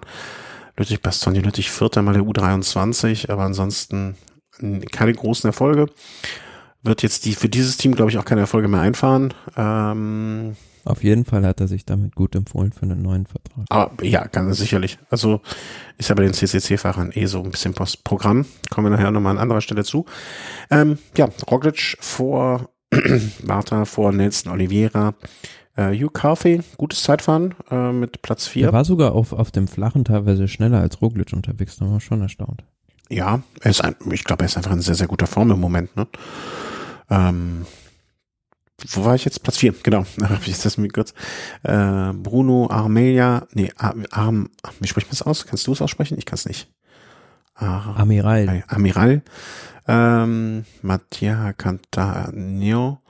Äh, und dann Carapaz auf der 7. Schön noch erwähnenswert, Jascha Sütterlin auf Platz 10 knapp eine Minute nur hinter dem äh, Besieger Primoz Roglic hätte man ihm das vorher gesagt, dass er vor so Leuten wie ja, Dan Martin da landet, äh, Henrik Mas, dann wäre er wahrscheinlich sehr, sehr glücklich gewesen. Mit Sicherheit, ja, und der oh, Martin auch ein, auch ein gutes Zeitfahren gefahren. Also für seine Verhältnisse, ansonsten ist er ja nie so gut im Zeitfahren. 1,13 nur verloren. Ja. Nee, 1,17 waren es, ja? ja. Äh, Dan Martin, ja, 1,17. Ja, und das führte dann dazu, dass im Gesamtklassement mal wieder das rote Trikot vom Team Jumbo, äh, Ineos Grenadin zu Jumbo gewechselt ist, diesmal auch ohne große Proteste und äh, Scherereien. Und Roglic seit heute wieder im roten Trikot fährt. Vor Richard Carapaz, Hugh Carthy hat sich ein bisschen dann an Carapaz hinangewanzt. Und ich behaupte jetzt mal, zumindest zum Zeitpunkt heute, Dienstagabend, der 3. November, für Dan Martin ist es nicht leichter geworden heute. Und genauso für Enric Mass, der mittlerweile auf dem fünften Platz drei Minuten 23 zurückliegt. Ähm, ich denke, Team Movistar wird sich heute Abend äh, dafür entscheiden, dass sie Enric Mass fürs Teamtrikot opfern. Ähm, also ich kann mir nicht vorstellen, dass da nochmal irgendwas kommen wird, ähm, dass er in die Gesamtklassementwertung eingreifen wird. Das kann ich mir. Nö, also den Gesamtsieg machen mit Sicherheit die ersten drei, also Roglic, Carapaz, Kasi unter sich aus. Ach, ich würde, ich, also so ungern ich das sage, aber ich, was heißt ungern ich sagen würde, aber ich würde, denn Martin ist, der ist so einer, der gibt nicht auf, ne? Also und wenn man sich das überlegt, es ist ja keine Minute zum Dritten. Also wenn er sich jetzt irgendwie entscheidet, ähm, ich möchte, ne, ich möchte zumindest noch aufs Klassement kommen, kann ich mir schon ja, aufs vorstellen. Podium kann er mit Sicherheit noch fahren, aber hm. ganz vorne, ob es da reicht, da bin Ach so, ich okay. Ähm, ja, das, das wäre schwer. Da müsste schon noch irgendwas wirklich sehr, sehr, sehr unvorhergesehenes passieren, denke ich. Also äh, entweder ein Ritt von Dan Martin, der so nicht vorhersehbar ist und äh, irgendwie passiert so aus Versehen und wo keiner es richtig vorhersieht oder ähm, ja Sturz, Unfall, Krankheit, was wir auch keinem wünschen natürlich. Ähm, das ist der Stand heute, Dienstagabend und es sind jetzt insgesamt noch Etappe Nummer 14, 15, Moment, äh, heute ist Mittwoch, Donnerstag, Freitag, Samstag, Sonntag, noch fünf Etappen. Fragen wir mal, bevor wir jetzt die Etappen durchgehen, wer gewinnt? Äh, wenn nichts Außergewöhnliches mehr passiert, Primus Roglic. Ach, das ist ja schön. Dann sind wir mal anderer Meinung. Hm. ähm, ich kann dir aber nicht erklären, im Gegensatz zu dir habe ich keine Erklärung. Ich habe irgendwie so das Gefühl, dass dass heute mit dem ähm, Ergebnis des Zeitfahrens, das unterstreicht so, dass ich glaube, dass Carapaz einfach der frischere von den beiden noch ist dass ich, ich habe so ein Gefühl, dass hinten raus Roglic eher, und das klingt jetzt komisch, eher und mehr die Luft ausgehen wird als Carapaz. Ähm, aber das ist irgendwie so. Ja, aber das Entscheidende ist ja, da kommen wir gleich dazu, äh, wo kann man noch angreifen? Ja, aber wenn dir hinten die Luft, wenn, der, wenn im Ballon keine Luft mehr ist, dann ist egal, in welcher Luft der fliegt, der geht unter. Ähm, das ist so meine, meine Meinung. Also, schön, dass wir das festgelegt haben. Du bist jetzt Team ähm, Roglic, ich Team Carapaz. Und wir gucken dann, äh, wie es dazu kommen wird, dass äh, mein Tipp aufgeht. Morgen, Mittwoch, äh, ist die Etappe von Fernando, nee, äh, wo ist es denn hier? Lugo nach Orense, vielleicht? Ja, genau, passt. Äh, ist eine Etappe, wo die ich jetzt wirklich als deutlichst, also deutlicher kann man keine Ausreißer-Etappe, glaube ich, bauen. Ja, hügelig, ne? Und dann ja. im Schluss mit, äh, kurz vor Schluss mit einem Drittkategorieberg und dann kurz vor Ziel geht's auch nochmal ganz leicht hoch. Also wenn überhaupt da einer was probieren will, dann im Sekundenbereich. Ja, also ich glaube auch nicht, dass sich die Gesamtklassvorfahrer da exponieren werden, ähm, dass man da Körner investiert in etwas, was so unsicher ist. Das kann ich mir nicht vorstellen. Ich glaube, die morgige Etappe kann man getrost verbuchen und da, äh, da passiert nicht viel. Sag ich, sagen wir mal wieder, damit äh, hinterher doch was passiert. Ähm, Mittwochsetappe. Dann Donnerstag geht's von Moss nach Puebla de Sanabria. Sanabria. Schwierig kann, ist für mich eine Wundertüten-Etappe und ähm, ist auch so eine Etappe, äh, wenn ich denn Martin wäre, würde ich mir den Donnerstag mal so ein bisschen ins, ins Öhrchen schreiben. Äh, weil das ist so eine Etappe, wenn du da mit ein bisschen Glück und, und, und im richtigen Fortune am Ende, das sind ja noch, das sind ja alles so, so Bergchen, sag ich mal vorsichtig, die nicht so richtig gewertet sind. Ne? Wir haben eins, zwei, drei, vier dritte Kategorieberge. Vor dem letzten dritten Kategorieberg noch so zwei Hügelchen. Ich glaube, wenn du da angreifst und mit den richtigen Leuten zusammen bist, ähm, kann das was passieren. Das wäre auch so eine Etappe, wo ich Nibali gut vorne sehen würde, wenn er dabei wäre und er hat jetzt so ein bisschen Rückstand. Mhm, ja, mhm, also da könntest du mit Sicherheit, wenn du eine starke Mannschaft an deiner Seite hast, noch irgendwie was bewegen, aber es ist natürlich schwierig von diesem dritte Kategorie Berg oben sind es dann halt noch 18 Kilometer gut bis ins Ziel. Aber ja, mhm. ich würde, ich würde es auf jeden, ich rechne auch damit, dass es irgendwie einer an dem Tag versucht. Ja, also ich glaube nicht, dass dass Carapaz oft an dem Tag schon angreifen wird. Dafür ist noch zu viel ins Ziel und ich glaube auch nicht, dass Youth Cardi ich, ich glaube, Enric Mas, Dan Martin, äh, Wout Pols, das sind so die Kandidaten, die an dem Tag, ähm, hier, Alexander Vlasov, das sind, das sind so Leute, die an dem Tag sagen, okay, entweder jetzt hier mal ausprobieren oder jetzt hier äh, das Ding zu Ende fahren. Zu Ende fahren tun wir eh. Dann probier, lass uns dann nochmal probieren. Das ist, glaube ich, so ein Tag ähm, für jemanden mit dieser Einstellung. Ähm, Etappe dann am Freitag würde ich fast ähnlich sehen. Nur noch ein bisschen schwieriger, ähm, um das durchzuziehen dann am Ende. Vor allem, weil es dann noch fast 40 Kilometer vom letzten äh, Berg bis ins Ziel sind. Also das sind insgesamt die Etappe 162 Kilometer. Ja, und da gibt's dann in Kategorie 1 Berg, an der, wo man den Gipfel gut 40 Kilometer vom Ziel erreicht. Also schwierig, da irgendwie was auszurichten, es sei denn, du hast natürlich äh, irgendwie in einer Ausreißergruppe vier Fahrer aus deinem Team und kannst dich dann aus dem Feld lösen, aber mhm. das ist eher die Ausnahme als die Regel. Oder du trinkst am Abend vorher äh, vier Whiskys an der Bar. Ne? Oder so. Das, das ist so eine Etappe, die erinnert mich immer wieder an, äh, an, an diesen legendären Tag im Radsport. Der, der so, so wie soll man sagen, so wenig ehrenvoll dann hinterher sich herausstellte. So, Samstag. Samstag ist dann der Tag, wo Herr Carapaz wieder ins rote Trikot schlüpft, habe ich mir überlegt. Ja, ist die letzte Chance vor Madrid, um das Blatt nochmal zu wenden. Es geht zum Covatia, ein Berg, der schon oft im Profil der Vuelta war, der sehr schwer ist, traditionell.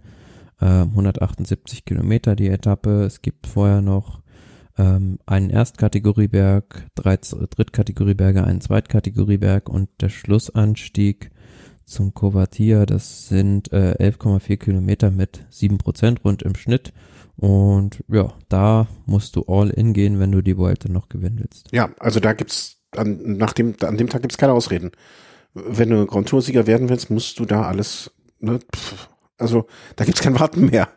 Ähm, das ist der Tag, an dem sich alles entscheidet. Und äh, ich hoffe sehr, dass ich das am Samstag gucken kann, weil ich bin, ich bin irgendwie gefühlt so das, an dem Tag macht Carapaz es. Und zwar greift er auch nicht erst am letzten Berg an, sondern er wird an dem Zweierberg schon die ersten Spitzen setzen. Da wird das Team Ineos wirklich sich äh, voll darauf konzentrieren auf den Tag und wird auch hoffen, die werden auch an dem, glaube ich zumindest, sie werden an den Tagen davor, also am Freitag und Donnerstag, sich weitgehend nur dranhängen und werden das Team ja, arbeiten. Vielleicht, lassen. Vielleicht verhilft ja Froome Carapaz zum Vuelta-Sieg. Also man hat ja jetzt auch gesehen auf den letzten Etappen, er kommt immer besser in Form. Chris Froome mhm. hat da auf den schweren Bergetappen auch schon viel Führungsarbeit gemacht. Vielleicht ist er am Ende so gut, dass er der entscheidende Mann wird. Also ich, ich, ich weiß gar nicht, haben wir Froome nach der ersten Sendung einmal erwähnt? Nö, nicht, aber nee. ich fand das schon auffällig, wie er sich jetzt innerhalb der Rundfahrt auch gesteigert hat. Mhm. Vielleicht fehlen ihm auch einfach nur die harten Kilometer. Also er hat ja selbst gesagt, also es ist so jetzt das beste Training, Aufbautraining für die kommende Saison. Ja, eigentlich auch ein Schlag ins Gesicht vom Team, aber naja, was willst du machen? Ne? Also wenn es ist ja auch einfach so. Vielleicht verabschiedet er sich nochmal, vielleicht macht er auch nochmal so eine komplette Ego-Nummer und macht nochmal so einen Etappensieg. Genau, er macht dann wie Marc Soler in der Movistar. Ja, genau, genau, genau, genau. Warten. Ja, aber dann, aber dann äh, so am, am Freit, am, am Donnerstag oder so wo man überhaupt nicht damit gerechnet hat. Ne? Aber andererseits, ich, seine Abfahrkünste sind ja begrenzt. Also äh, ich möchte ihn nicht wieder von der Hauswand kratzen sehen. Ähm, das wäre nicht schön.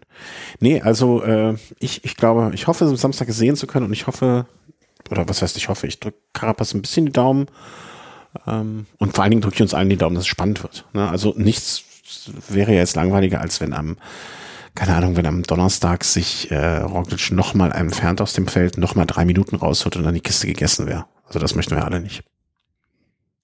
Gehe ich mal von aus. Nö, also da sehe ich die Gefahr äh, morgen am größten, dass er da am Schluss nochmal irgendwie Bonifikationssekunden holt. Ja, aber ich, ich glaube auch, ne, wie groß ist, wie groß ist denn der Abstand? Lass mich nochmal gucken. Ich habe gerade geguckt, wie weit der Froome entfernt ist. 39 ähm, Sekunden sind es zu Carapaz. Ja.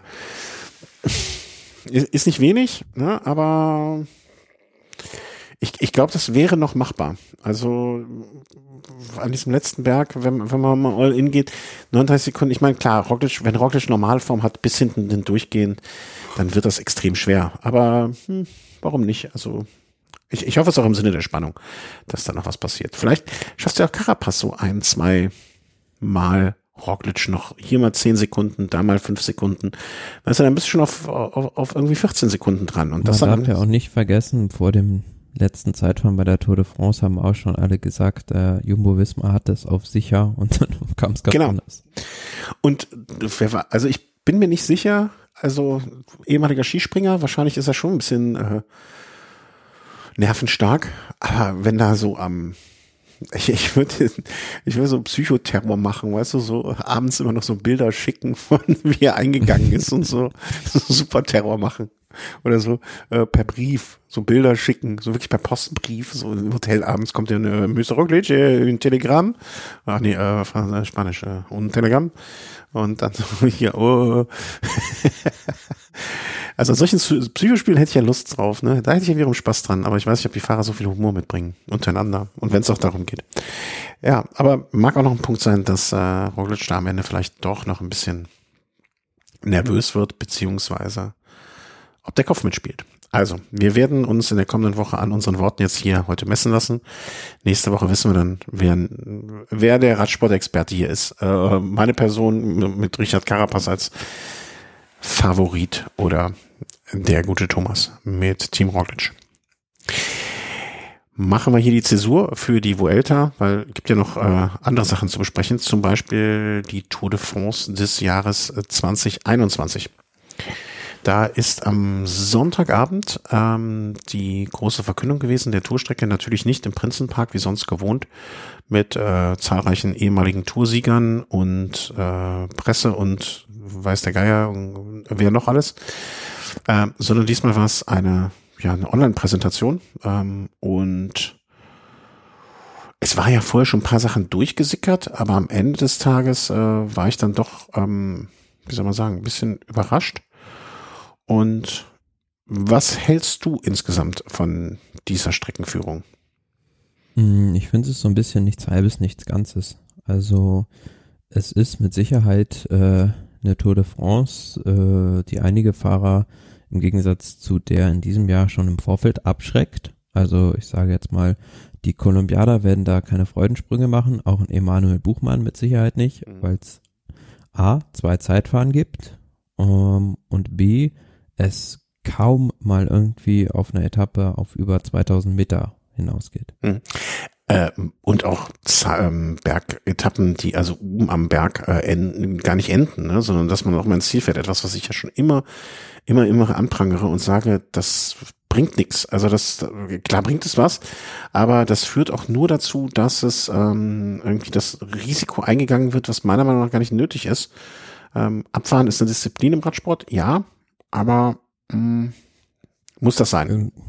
Ja, es hemmt das Rennen auch oftmals. Aber wenn man das mal so ein bisschen chronologisch vielleicht äh, überfliegt, geht in der äh, Bretagne los, in Brest. Dann die ersten beiden Etappen sind so ein bisschen, ja, Uphill-Finishes, Müde Bretagne unter anderem, hatten wir jetzt auch schon ein paar Mal.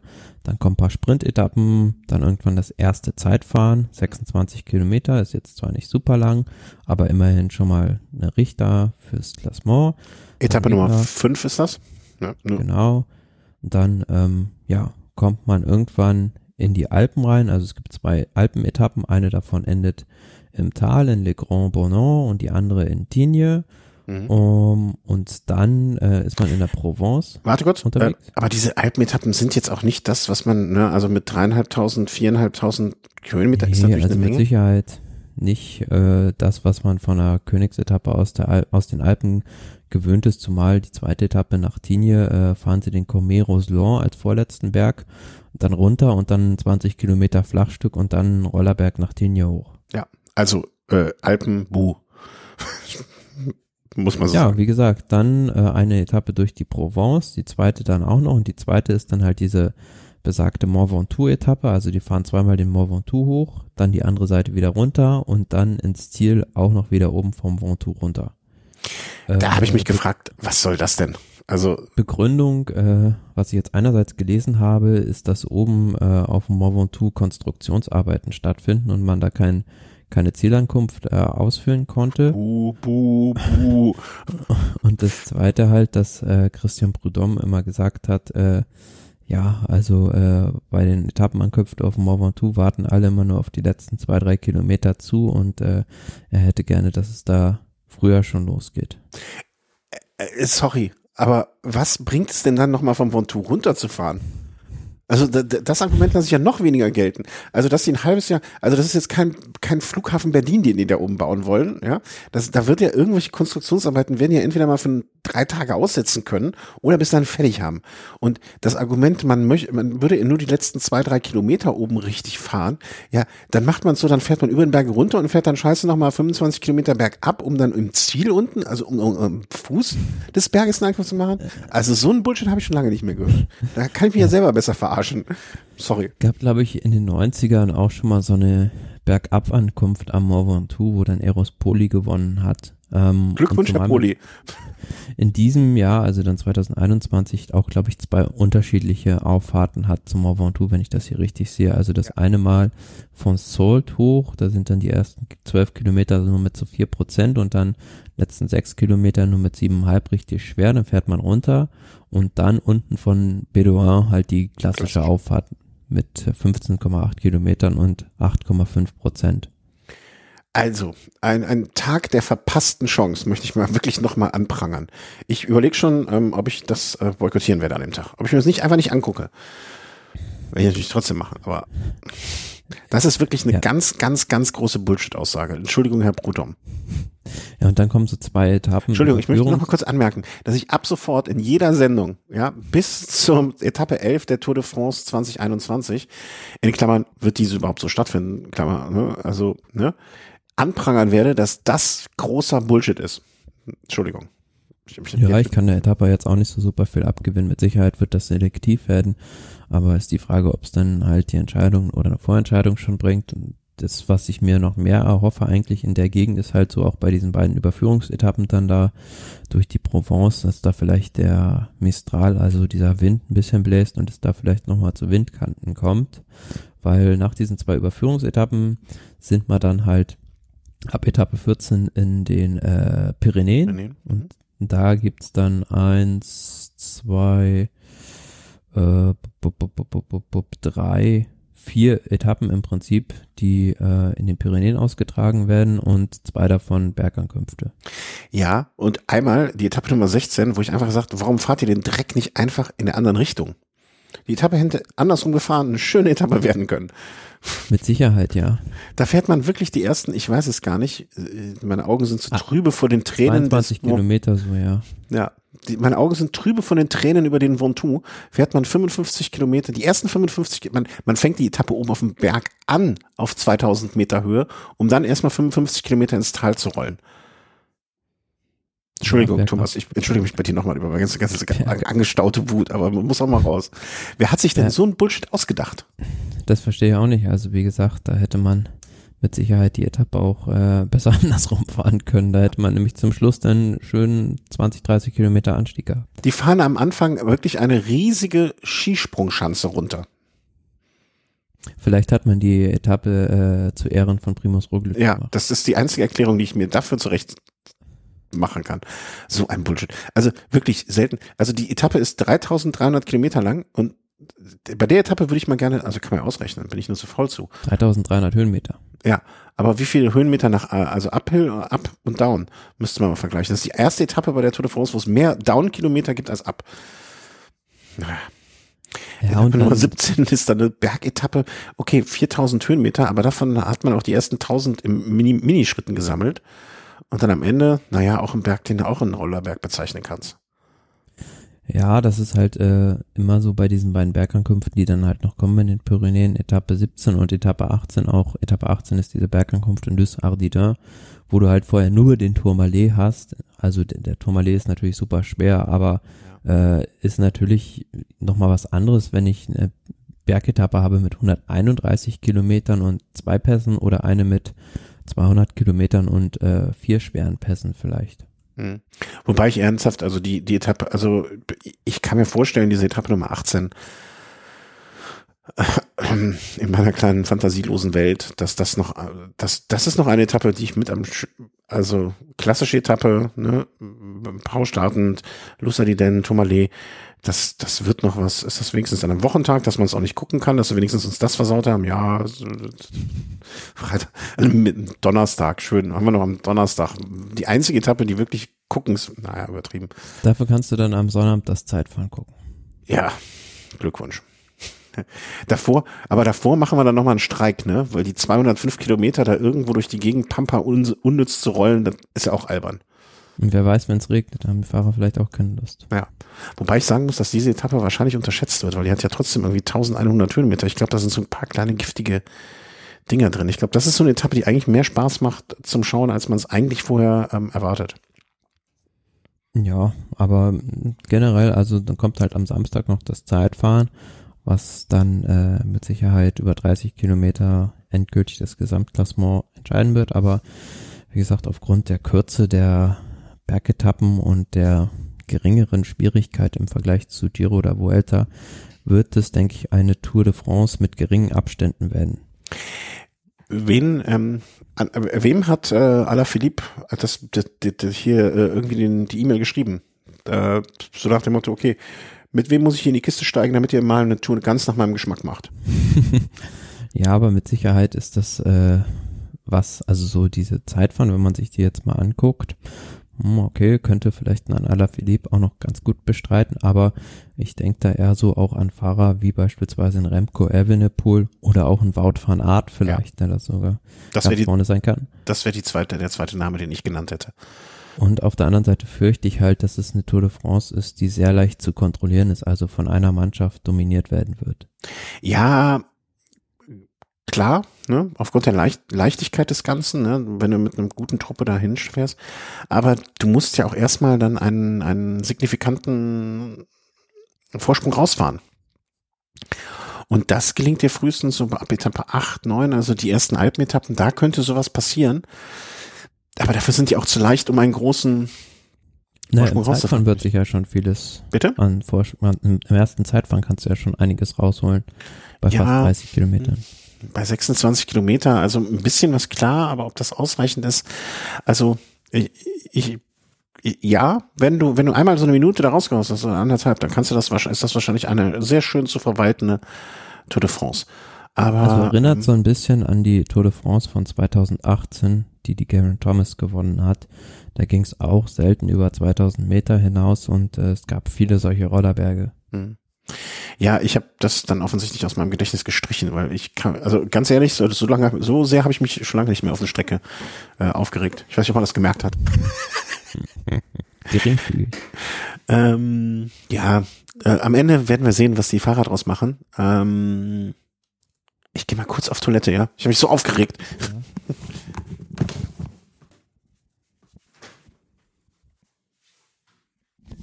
フフ。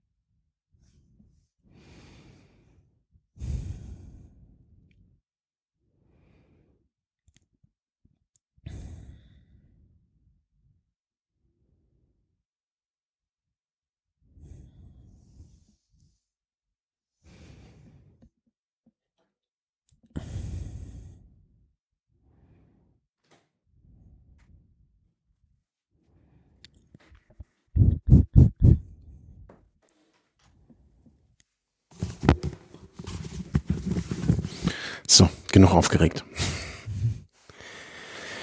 Ja, Also, kurz Pause gehabt. Ich, hab, ich muss, musste kurz ins Abklingbecken. Ähm, ich wieder runter, runterkühlen. Ähm, ja, also, mh, am Ende machen es die Fahrer natürlich, äh, was die Tour, äh, wie schwer die Tour wird, aber ich sag mal so, in Südamerika wird man dieses, diesen Streckenverlauf nicht mit großer Freude gesehen haben. Aber was willst du machen? Hm, vielleicht muss, vielleicht muss es auch mal wieder so eine Tour geben, damit es dann im kommenden Jahr, also 2022, bei der überkommenden, nach, also ne, bei der übernächsten Tour, dann wieder richtig schwer werden kann. Warten wir mal ab. Gut, kommen wir noch zu ein paar vermischten Meldungen, die wir hier zusammengetragen haben vielleicht. Ähm, ja, Brailsford äh, ist begeistert von der neuen Fahrweise. Hatten wir, glaube ich, hattest du, glaube ich, schon mal vorletzte Sendung oder so erwähnt, ne? Kann das sein? Hatten wir schon mal anklingen lassen, ja. Und das ist halt nochmal das, worauf wir vielleicht nochmal eingehen können. Äh, das Team Ineos Grenadiers so ein bisschen grundlegend die Strategie von einer verwaltenden Mannschaft zu einer offensiven, agierenden Mannschaft ändern will, was Dave Brailsford gesagt hat. Wir sind in der Vergangenheit defensiv gefahren, haben Züge formiert und waren damit erfolgreich. Aber im Vergleich zu unserer Fahrweise beim Giro ist das nicht mit viel Spaß verbunden. Am mhm. Ende geht es im Sport doch um, um Emotionen, aufregende Momente und die wollen wir bieten. Also ganz neue Töne vom Teammanager. Ja, also Punkt A, ne, was auch in diesem Interview ja angeklungen ist, ne, sie wurden dazu gezwungen, so zu verfahren. Also es ist jetzt nicht eine Entscheidung, die sie selber getroffen haben, sondern jetzt sozusagen, wir mussten es so machen und haben jetzt erkannt, okay, das ist vielleicht der richtige Weg. Ähm, da haben wir auch damals schon, glaube ich, gesagt, ne, so nach dem Motto, okay, wenn du einen neuen Weg gehst und bist dann direkt erfolgreich, ist es natürlich einfach zu sagen, äh, ja super, hip hip hurra. Hätten es mal bei der ähm, beim Giro nicht eine Etappe gewonnen, wäre Brailsford jetzt mit Sicherheit nicht so begeistert. Andererseits verspricht das natürlich auch jetzt für die äh, restliche Vuelta, dass da Carapaz jetzt nicht nur verwalten wird und hofft auf das Pech vom Roglic. Mit Sicherheit und ich glaube, dass Dave Brailsford so ein bisschen gesehen hat, dass äh, Team Jumbo Wismar ihnen das Wasser abgräbt. Mhm. Kopieren nämlich, finde ich, so die st alte Strategie vom Team Ineos eins zu eins und können das sogar noch besser mit dem Verwalten in den Bergen und diese Züge aufbauen und äh, dementsprechend will er denen jetzt Kontra geben. Ja. Und dann muss man halt einen anderen Weg gehen. Und äh, ja, vielleicht ist das auch gar nicht äh, so dumm, äh, dass man jetzt diesen neuen, mit diesem neuen Weg den Erfolg, den sie damit hatten, jetzt weiter beschreiten möchte. Ne? Also weil immer nur die gleiche Taktik, äh, sie, sehen sie ja selber, dass das nicht immer, ne, dass da ohne Evolution, ohne Neuerungen, ähm, das nicht immer so weitergehen kann. Bleiben wir beim Team Ineos. Äh, Bernal habe ich dir, glaube ich, geschickt, äh, die Meldung damals, ne, als ich sie gelesen habe. Mhm. Äh, und wir sind direkt einer Meinung gewesen, hä, das merken die jetzt? Äh, Bernal ist von seinem Körperbau her so, dass der eine, das eine Bein länger ist als das andere. Wie viel? Weiß ich, glaube ich, gar nicht. Da hat man auch, glaube ich, nirgendwo gelesen. Ähm, und das führt insgesamt zu Problemen natürlich im, äh, im Rückenbereich, ne, eine Krümmung des Ganzen. Aber ich frage mich ins, insbesondere Bernal, wo du ja auch immer gesagt hast, hier, der fährt Einheiten äh, im Training 200 Kilometer morgens vom Frühstück schon ähm, bevor er dann Trainieren anfängt. Ähm, äh, dass das so von heute auf morgen das Problem sein soll, das kann ich irgendwie, also das kann ich schlecht nachvollziehen. Dann habe ich, äh, wie gesagt, mal dieses Buch über die Kolumbian, über den kolumbianischen Radsport mir ja mal zu Gemüte geführt, nur leider noch nicht beendet. Da steht auch drin, dass die, wie, wie akribisch die schon Trainingsdaten ausgewertet haben und so damals in, äh, in Kolumbien unten. Also nicht, dass das jetzt nur hier beim Team Ineos gemacht wurde, sondern dass die auch schon in der Hinsicht relativ weit vorne waren in Kolumbien.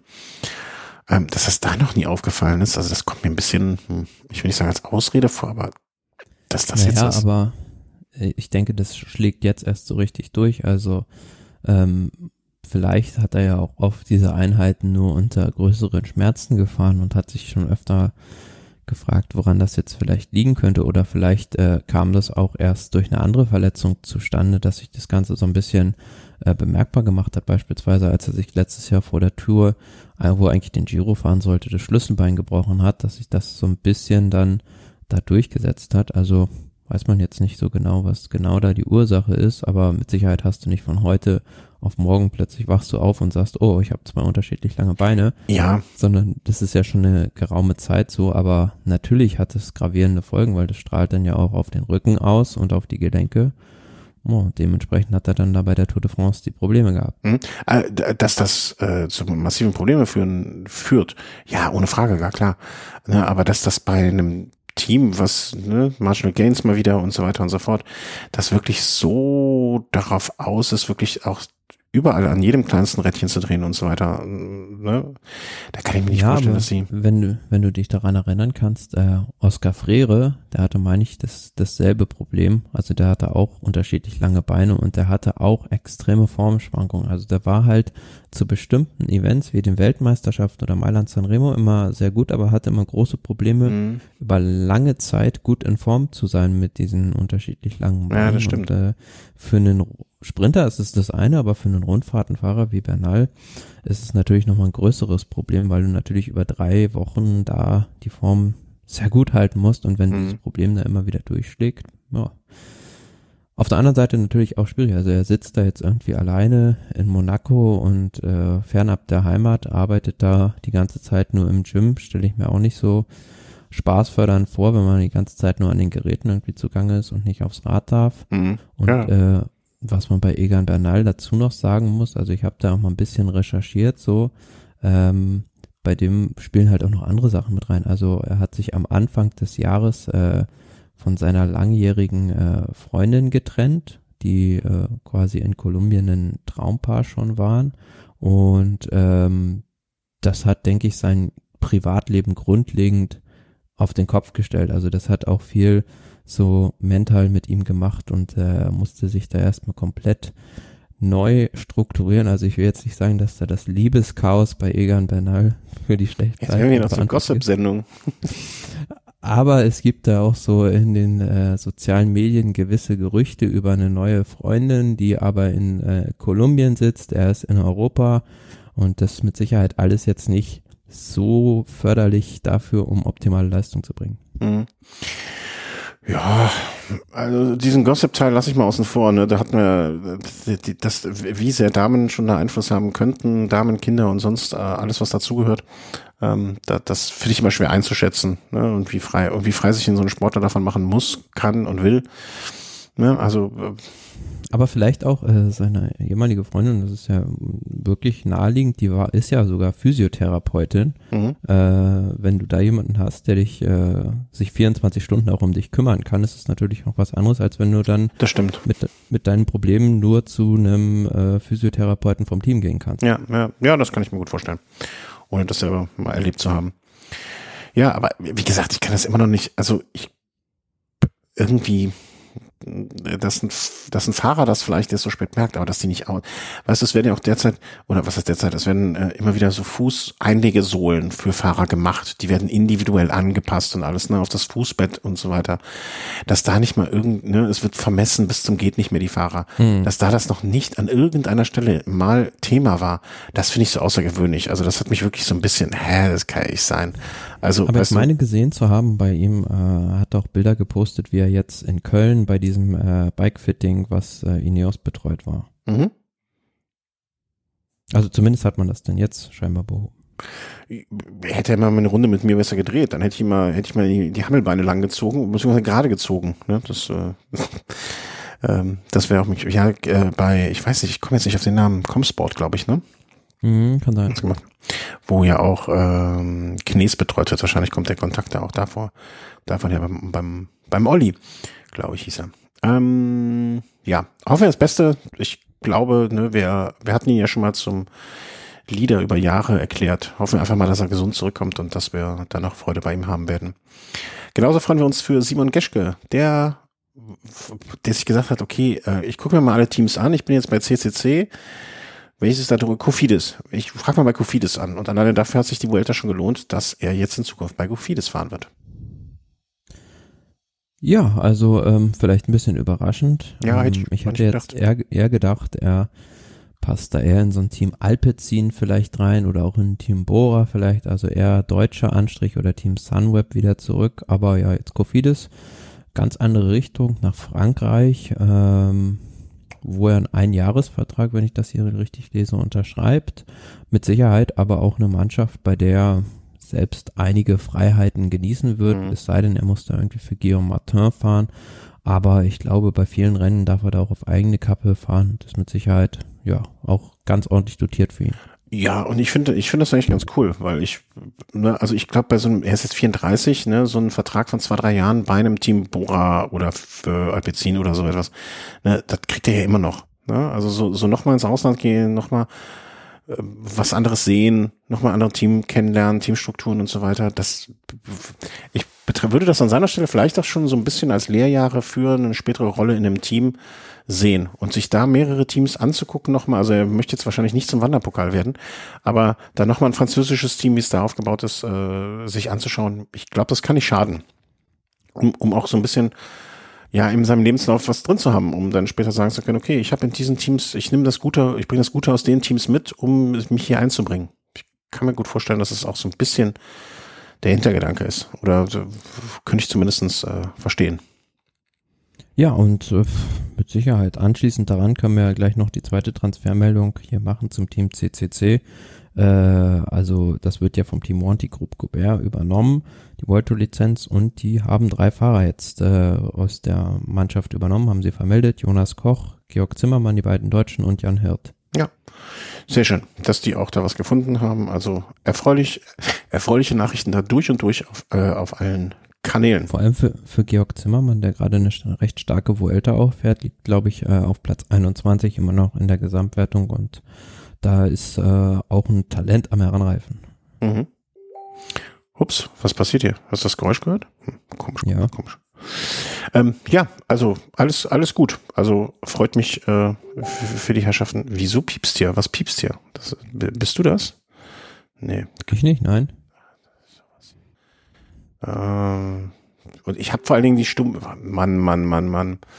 Ähm, ja, vor allen Dingen hier äh, stumm, stumm geschalten, die Webseite. Hier angepeilt. Ähm, wo war ich jetzt, wo waren wir jetzt stehen geblieben? Ich hoffe, ich habe kein Fenster dazu gemacht, um dich abzuwirken. Ähm, mhm. Unerfreuliche Nachrichten, jetzt hat man was Erfreuliches, dann kommen wir auch zum Unerfreulichen. Äh, Tour Under abgesagt, äh, Kendall Evans Road Race abgesagt, ähm, ich sag mal so. Auf, aufgrund der Corona-Maßnahmen war es vorherzusehen, weil das Problem ist ja, dass du, dass es hätte zwar stattfinden können, aber für die Europäer hätte das ja bedeutet, dass sie aufgrund der Restriktionen in Australien 14 Tage da in Quarantäne gehen müssen, fahren dann das Rennen und müssen in Europa nochmal 14 Tage in Quarantäne und das äh, ist für kein Team erstrebenswert oder es lohnt sich einfach nicht. Ja, ich kann auch die Australier natürlich zu 100% verstehen, die, wenn die jetzt einigermaßen ihren Laden im Griff haben, dass die da nicht irgendwelche mobilen Virenherde äh, reinschleppen wollen. Ähm, allerdings das dann komplett so ausfallen zu lassen. Also ich, ich frage mich gerade, ist es nicht besser, dann diese zwei Wochen Quarantäne da in Kauf zu nehmen für die, für die Teams auch, anstatt gar nicht zu fahren? Also so nach dem Motto, ja, wenn man. Du, kann, du, du kannst ja in der Quarantäne nichts machen, die dürfen sich ja nicht draußen bewegen, die Fahrer. Ah, okay, okay, okay. Die müssen dann ja wirklich drin bleiben. Hm, ja, ja, okay, das, äh, den, den Gesichtspunkt des Ganzen habe ich noch gar nicht gesehen. Aber da wird's, da wird's dann jetzt auch noch spannend im Hinblick, also im Anfang des Jahres ist ja dann äh, in Australien Sommer und da finden ja traditionell noch andere große Sportveranstaltungen statt, wie beispielsweise die Australian Open, wie das dann da geregelt wird, äh, weil das ist ja nochmal, das ist ja 20 Nummern größer als die Tour Down Under, ein riesiges, also ein Weltsport-Event, ob das dann auch die Tennisspieler mit sich machen lassen oder mhm. ob das äh, stattfindet. Mal was blöd gefragt, ne? Was wollen die machen? Also, ne, wenn es nicht stattfindet, wenn es nicht statt. Ähm, wenn die Politik es verbietet. Also grundsätzlich bin ich da, äh, ich bin im Moment auch eher auf der Seite, lieber alles mal runterfahren. Ne, ich habe äh, mittlerweile bin ich da schon ähm, sehr, sehr vorsichtig geworden, glaube ich. So in meinem, in meinem Denken. Und äh, da, da, irgendwie so kann es nicht weitergehen. Ähm, andererseits muss man jetzt mal schauen, ne? Ähm, irgendwie muss man eine Lösung finden. Und wenn der UCI-Kalender, ich, ich behaupte fast, oder ich kann mir sehr gut vorstellen oder befürchte, dass wir im kommenden Jahr einfach einen UCI-Kalender sehen, der so eine Mischung ist aus dem, was wir im vergangenen, aus diesem Jahr gesehen haben und dem, äh, was es äh, im vergangenen Jahr gab und da auch wirklich sehr, sehr schnell reagiert wird. Dass man so einen Kalender aufstellt und sagt, okay, das ist unser Kalender, wo auch die wichtigsten, die Monumente, die Grand Touren und so alles eingeplant sind und gemacht sind. Und wir nehmen uns aber immer das Recht raus, einfach ein Rennen kurzfristig, egal ob sie Tour ist, die sie natürlich am wenigsten gerne streichen möchten, aber wo es gestrichen wird und verlegt wird und so. Ich, ich glaube, es wird einfach im nächsten Jahr wieder einen sehr abgespeckten Kalender geben. Mm. Ich glaube vor allem, es wird einen Kalender geben, fast nur mit europäischen Rennen. Ja, ja, das auf jeden Fall. Also jetzt so, so ein Emgen-Tour, äh, ja, sorry, die, die kannst du knicken. Ja, ja, das glaube ich auch. Also die, die, ich glaube, man wird versuchen, die fünf Elemente und die drei Grand Touren durchzuführen und ähm, wird da auch sehr flexibel und äh, rigoros mit den Terminen sein. Das wird so, darauf wird es hinauslaufen, meiner Meinung nach. Aber schade für die Australier und äh, schade für uns auch. Ich fand es ja immer einen schönen, schönen Start in die Saison. Äh, morgens. Schade auch für Richie Port. Ja, das auf jeden Fall. Ähm, morgens immer um fünf, kurz hier noch den, bevor man zur Arbeit gefahren ist, noch zu sehen, wie die Etappe ausgegangen ist. Aber auf der anderen Seite haben dann die Fahrer nach der langen Saison vielleicht mal ein bisschen mehr Pause verdient auch. Naja, nach der langen Saison ist ja auch irgendwie falsch, ne? Also es klingt alles falsch. Also egal wie man, ich weiß ja, was du meinst. Nachdem sie halt äh, so nach lange der, geht wie sonst nie. Ja, nach der sp so spät wie nie endenden Saison sich eine längere Pause verdient. Das, äh, ja.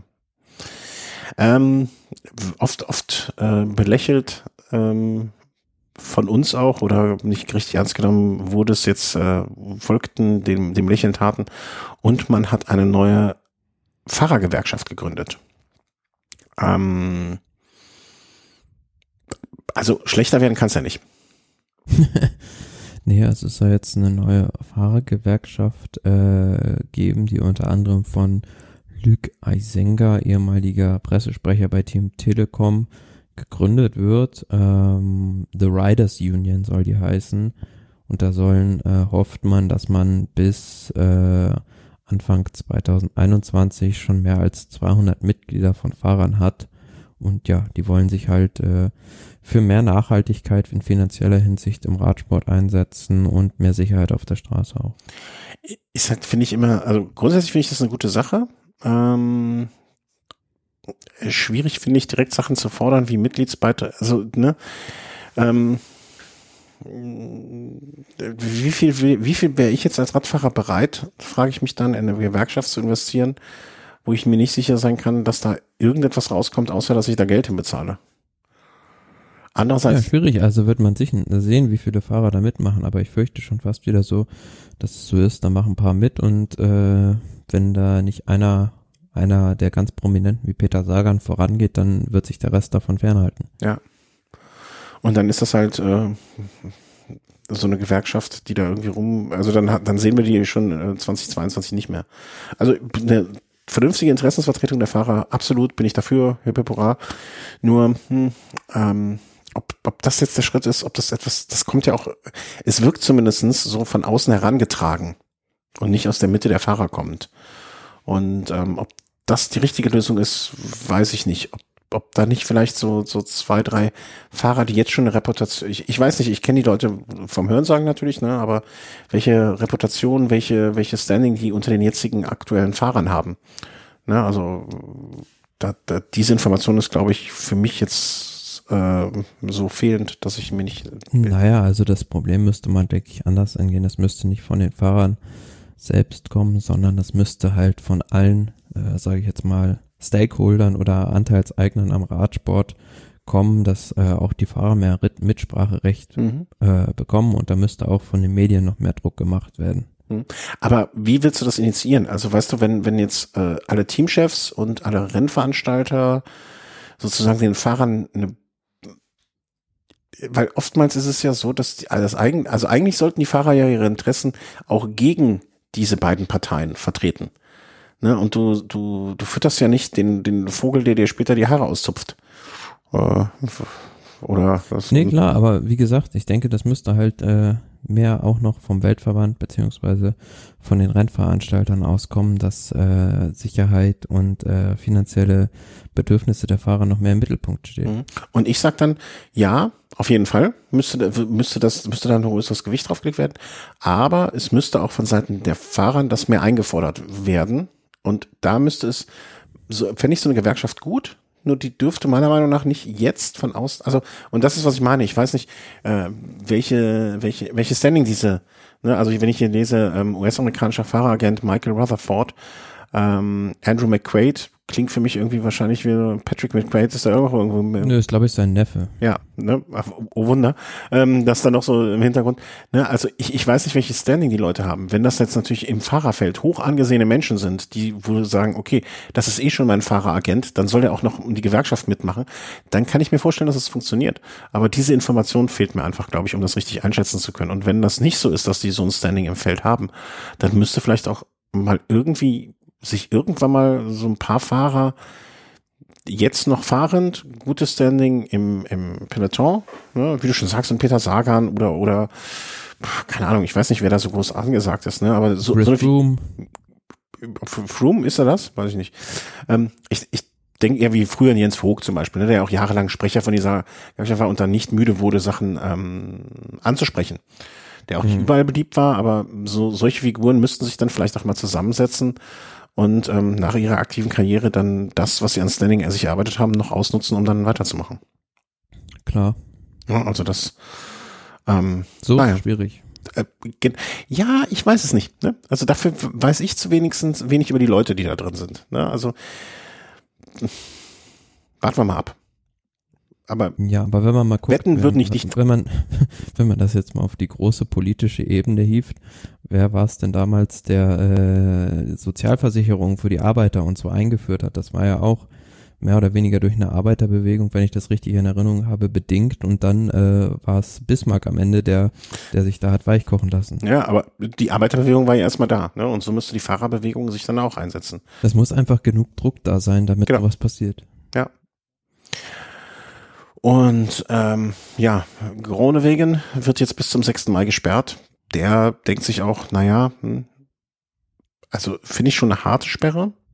Andererseits, wie will man sonst solchen, also was wäre eine angemessene Sperre? Und mein Gott, also 6. Mai, wer weiß, wie viele Rennen bis dann überhaupt stattfinden. Vielleicht kann er seine Sperre absetzen, ohne überhaupt ein Rennen da groß ausgesessen zu haben. Und wer weiß, ob der überhaupt noch mal Rennen fährt. Also beziehungsweise er wird wieder Rennen fahren, aber ob er nochmal so in den Massensprint überhaupt sich traut reinzuhalten, ist halt immer die Frage. Mhm. Aber ich finde es jetzt so ein bisschen, hm, da will man seitens der UCI wieder ein Bauernopfer schaffen, weil ähm, auf der einen Seite, klar, ist das vielleicht gerechtfertigt, wenn man mal die Konsequenzen dieses Unfalls äh, oder seines Handelns sieht, aber auf der anderen Seite sage ich mir halt, ähm, muss man auch gleich behandeln. Also sprich, es gab ja verschiedene andere Szenen jetzt in anderen Rennen auch. Ich erinnere mich, mich nur an das Frauen-WM-Rennen, wo am Ende äh, Elisa Longo-Borghini war es, glaube ich, äh, ihre Gegnerin da ähnlich fast in die Bande fährt. Da ist aber nichts passiert, aber da werden halt keine Strafen ausgesprochen oder nur geringfügige Strafen. Also ich finde, man sollte das nicht davon abhängig machen, welche Konsequenzen so ein Unfall mhm. hat, sondern äh, auch nur, wenn das, wenn die Handlung halt äh, eine ähnliche Intention hat. Mm, ja, ja.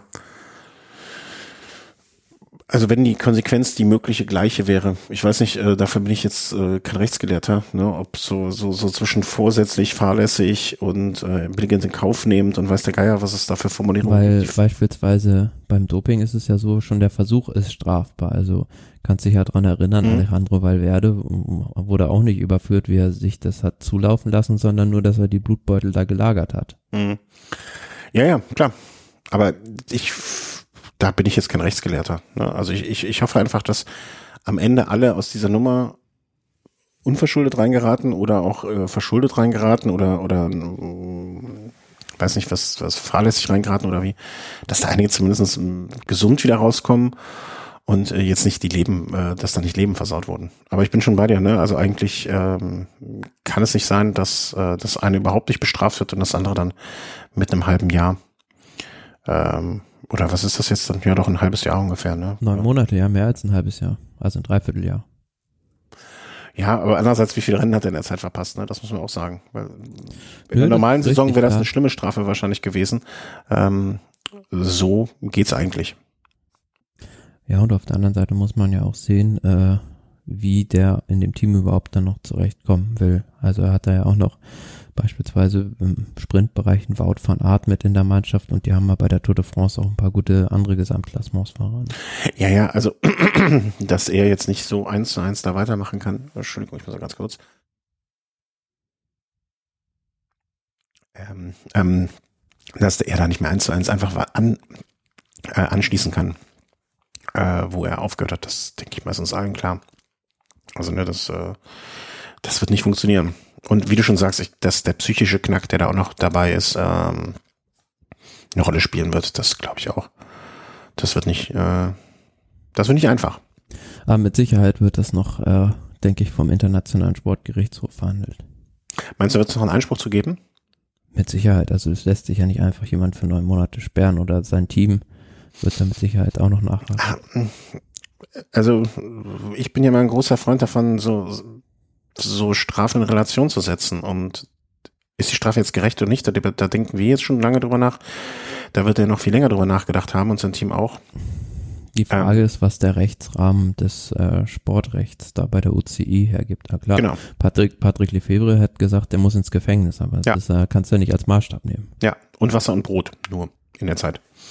Ja, wir werden sehen. Also ich, äh, ich, ich würde mir wünschen, dass so etwas äh, dann irgendwann mal auch immer akzeptiert wird und sagt, okay, die Strafe ist jetzt in einem Maße, dass in Ordnung ist und ich habe Scheiße gebaut, da muss ich auch für gerade stehen. Ähm, vielleicht ist es so, dass das ein vielleicht auch sehr romantischer Gedanke von mir in Bezug auf Strafe und Sühne und so, so etwas ist. Äh, ich glaube, mein, meine Meinung dazu steht, ich möchte, dass am Ende alle mit möglichst geringem Schaden da rausgehen an äh, Leib und Leben und Psyche und allem, was dazugehört. Gut, da sind, haben wir noch einen Downer zum Abschluss gehabt, ne? Gibt's nicht irgendwas, haben wir noch irgendeine schöne Meldung, irgendwas Lustiges? Äh, weiß nicht. Miki Kröger, genau, hier, war groß im Interview bei uns vor ein paar, paar Jahren. Miki Kröger hat auch einen neuen Verein übrigens, äh, also einen äh, Vertrag äh, verlängert. Fällt mir noch ein. Äh, freut mich für Sie. Äh, Glückwunsch. Ähm, irgendwie ist das so eine Fahrerin, das ist eine der wenigen Fahrerinnen, die ich immer wieder, die ich auch visuell erkenne. Und äh, ja, wo es mich freut, wenn ihr wieder was Gutes widerfährt. Ich werde nie vergessen, äh, oder was heißt, ich werde nie vergessen, das klingt ja schon was romantisch. Aber ähm, die hat damals bei der Olympiade, wo sie als, äh, auf der Bahn gefahren ist, hat man hinterher noch äh, via Instagram immer gesehen, was sie noch andere Wettkämpfe sich angeguckt hat und äh, hier gemacht hat und dort gemacht hat. Und äh, da habe ich mir immer gedacht, ah, dat, so ist eigentlich das richtige Leben, äh, wie man es führen sollte als Olympiateilnehmerin. Sich andere Wettkämpfe angucken und nicht irgendwie einen Tag vorher abreisen, anreisen und einen Tag hinterher abreisen, sondern wenn dann alles mitnehmen. Also die 27-jährige Mike, alles Gute, Glückwunsch zur Vertragsverlängerung. Gut, so, nächste Woche machen wir den Deckel auf die Vuelta und damit wohl dann auch auf die gesamte Eta äh, Saison erstmal zu. Ich wünsche euch alles Gute, bleibt gesund, ähm, passt auf euch auf, passt auf eure Angehörigen auf, eure Familien, eure Freunde, ähm, bleibt zu Hause, so wenig Kontakte wie möglich. Ähm, äh, ich möchte, ich möchte zwar nicht, dass unsere Hörerzahlen ins Unermessliche steigen, aber ich möchte nicht durch so einen verkackten Virus irgendwelche Hörer verlieren. Deswegen bitte, bitte, bitte bleibt gesund, passt auf euch auf. Vielleicht klingt das jetzt ein bisschen zu dramatisch, aber Manchmal ist es halt so. Macht es gut und genießt die Vuelta. Und dir, Thomas, alles Gute. Tschüss. Tschüss.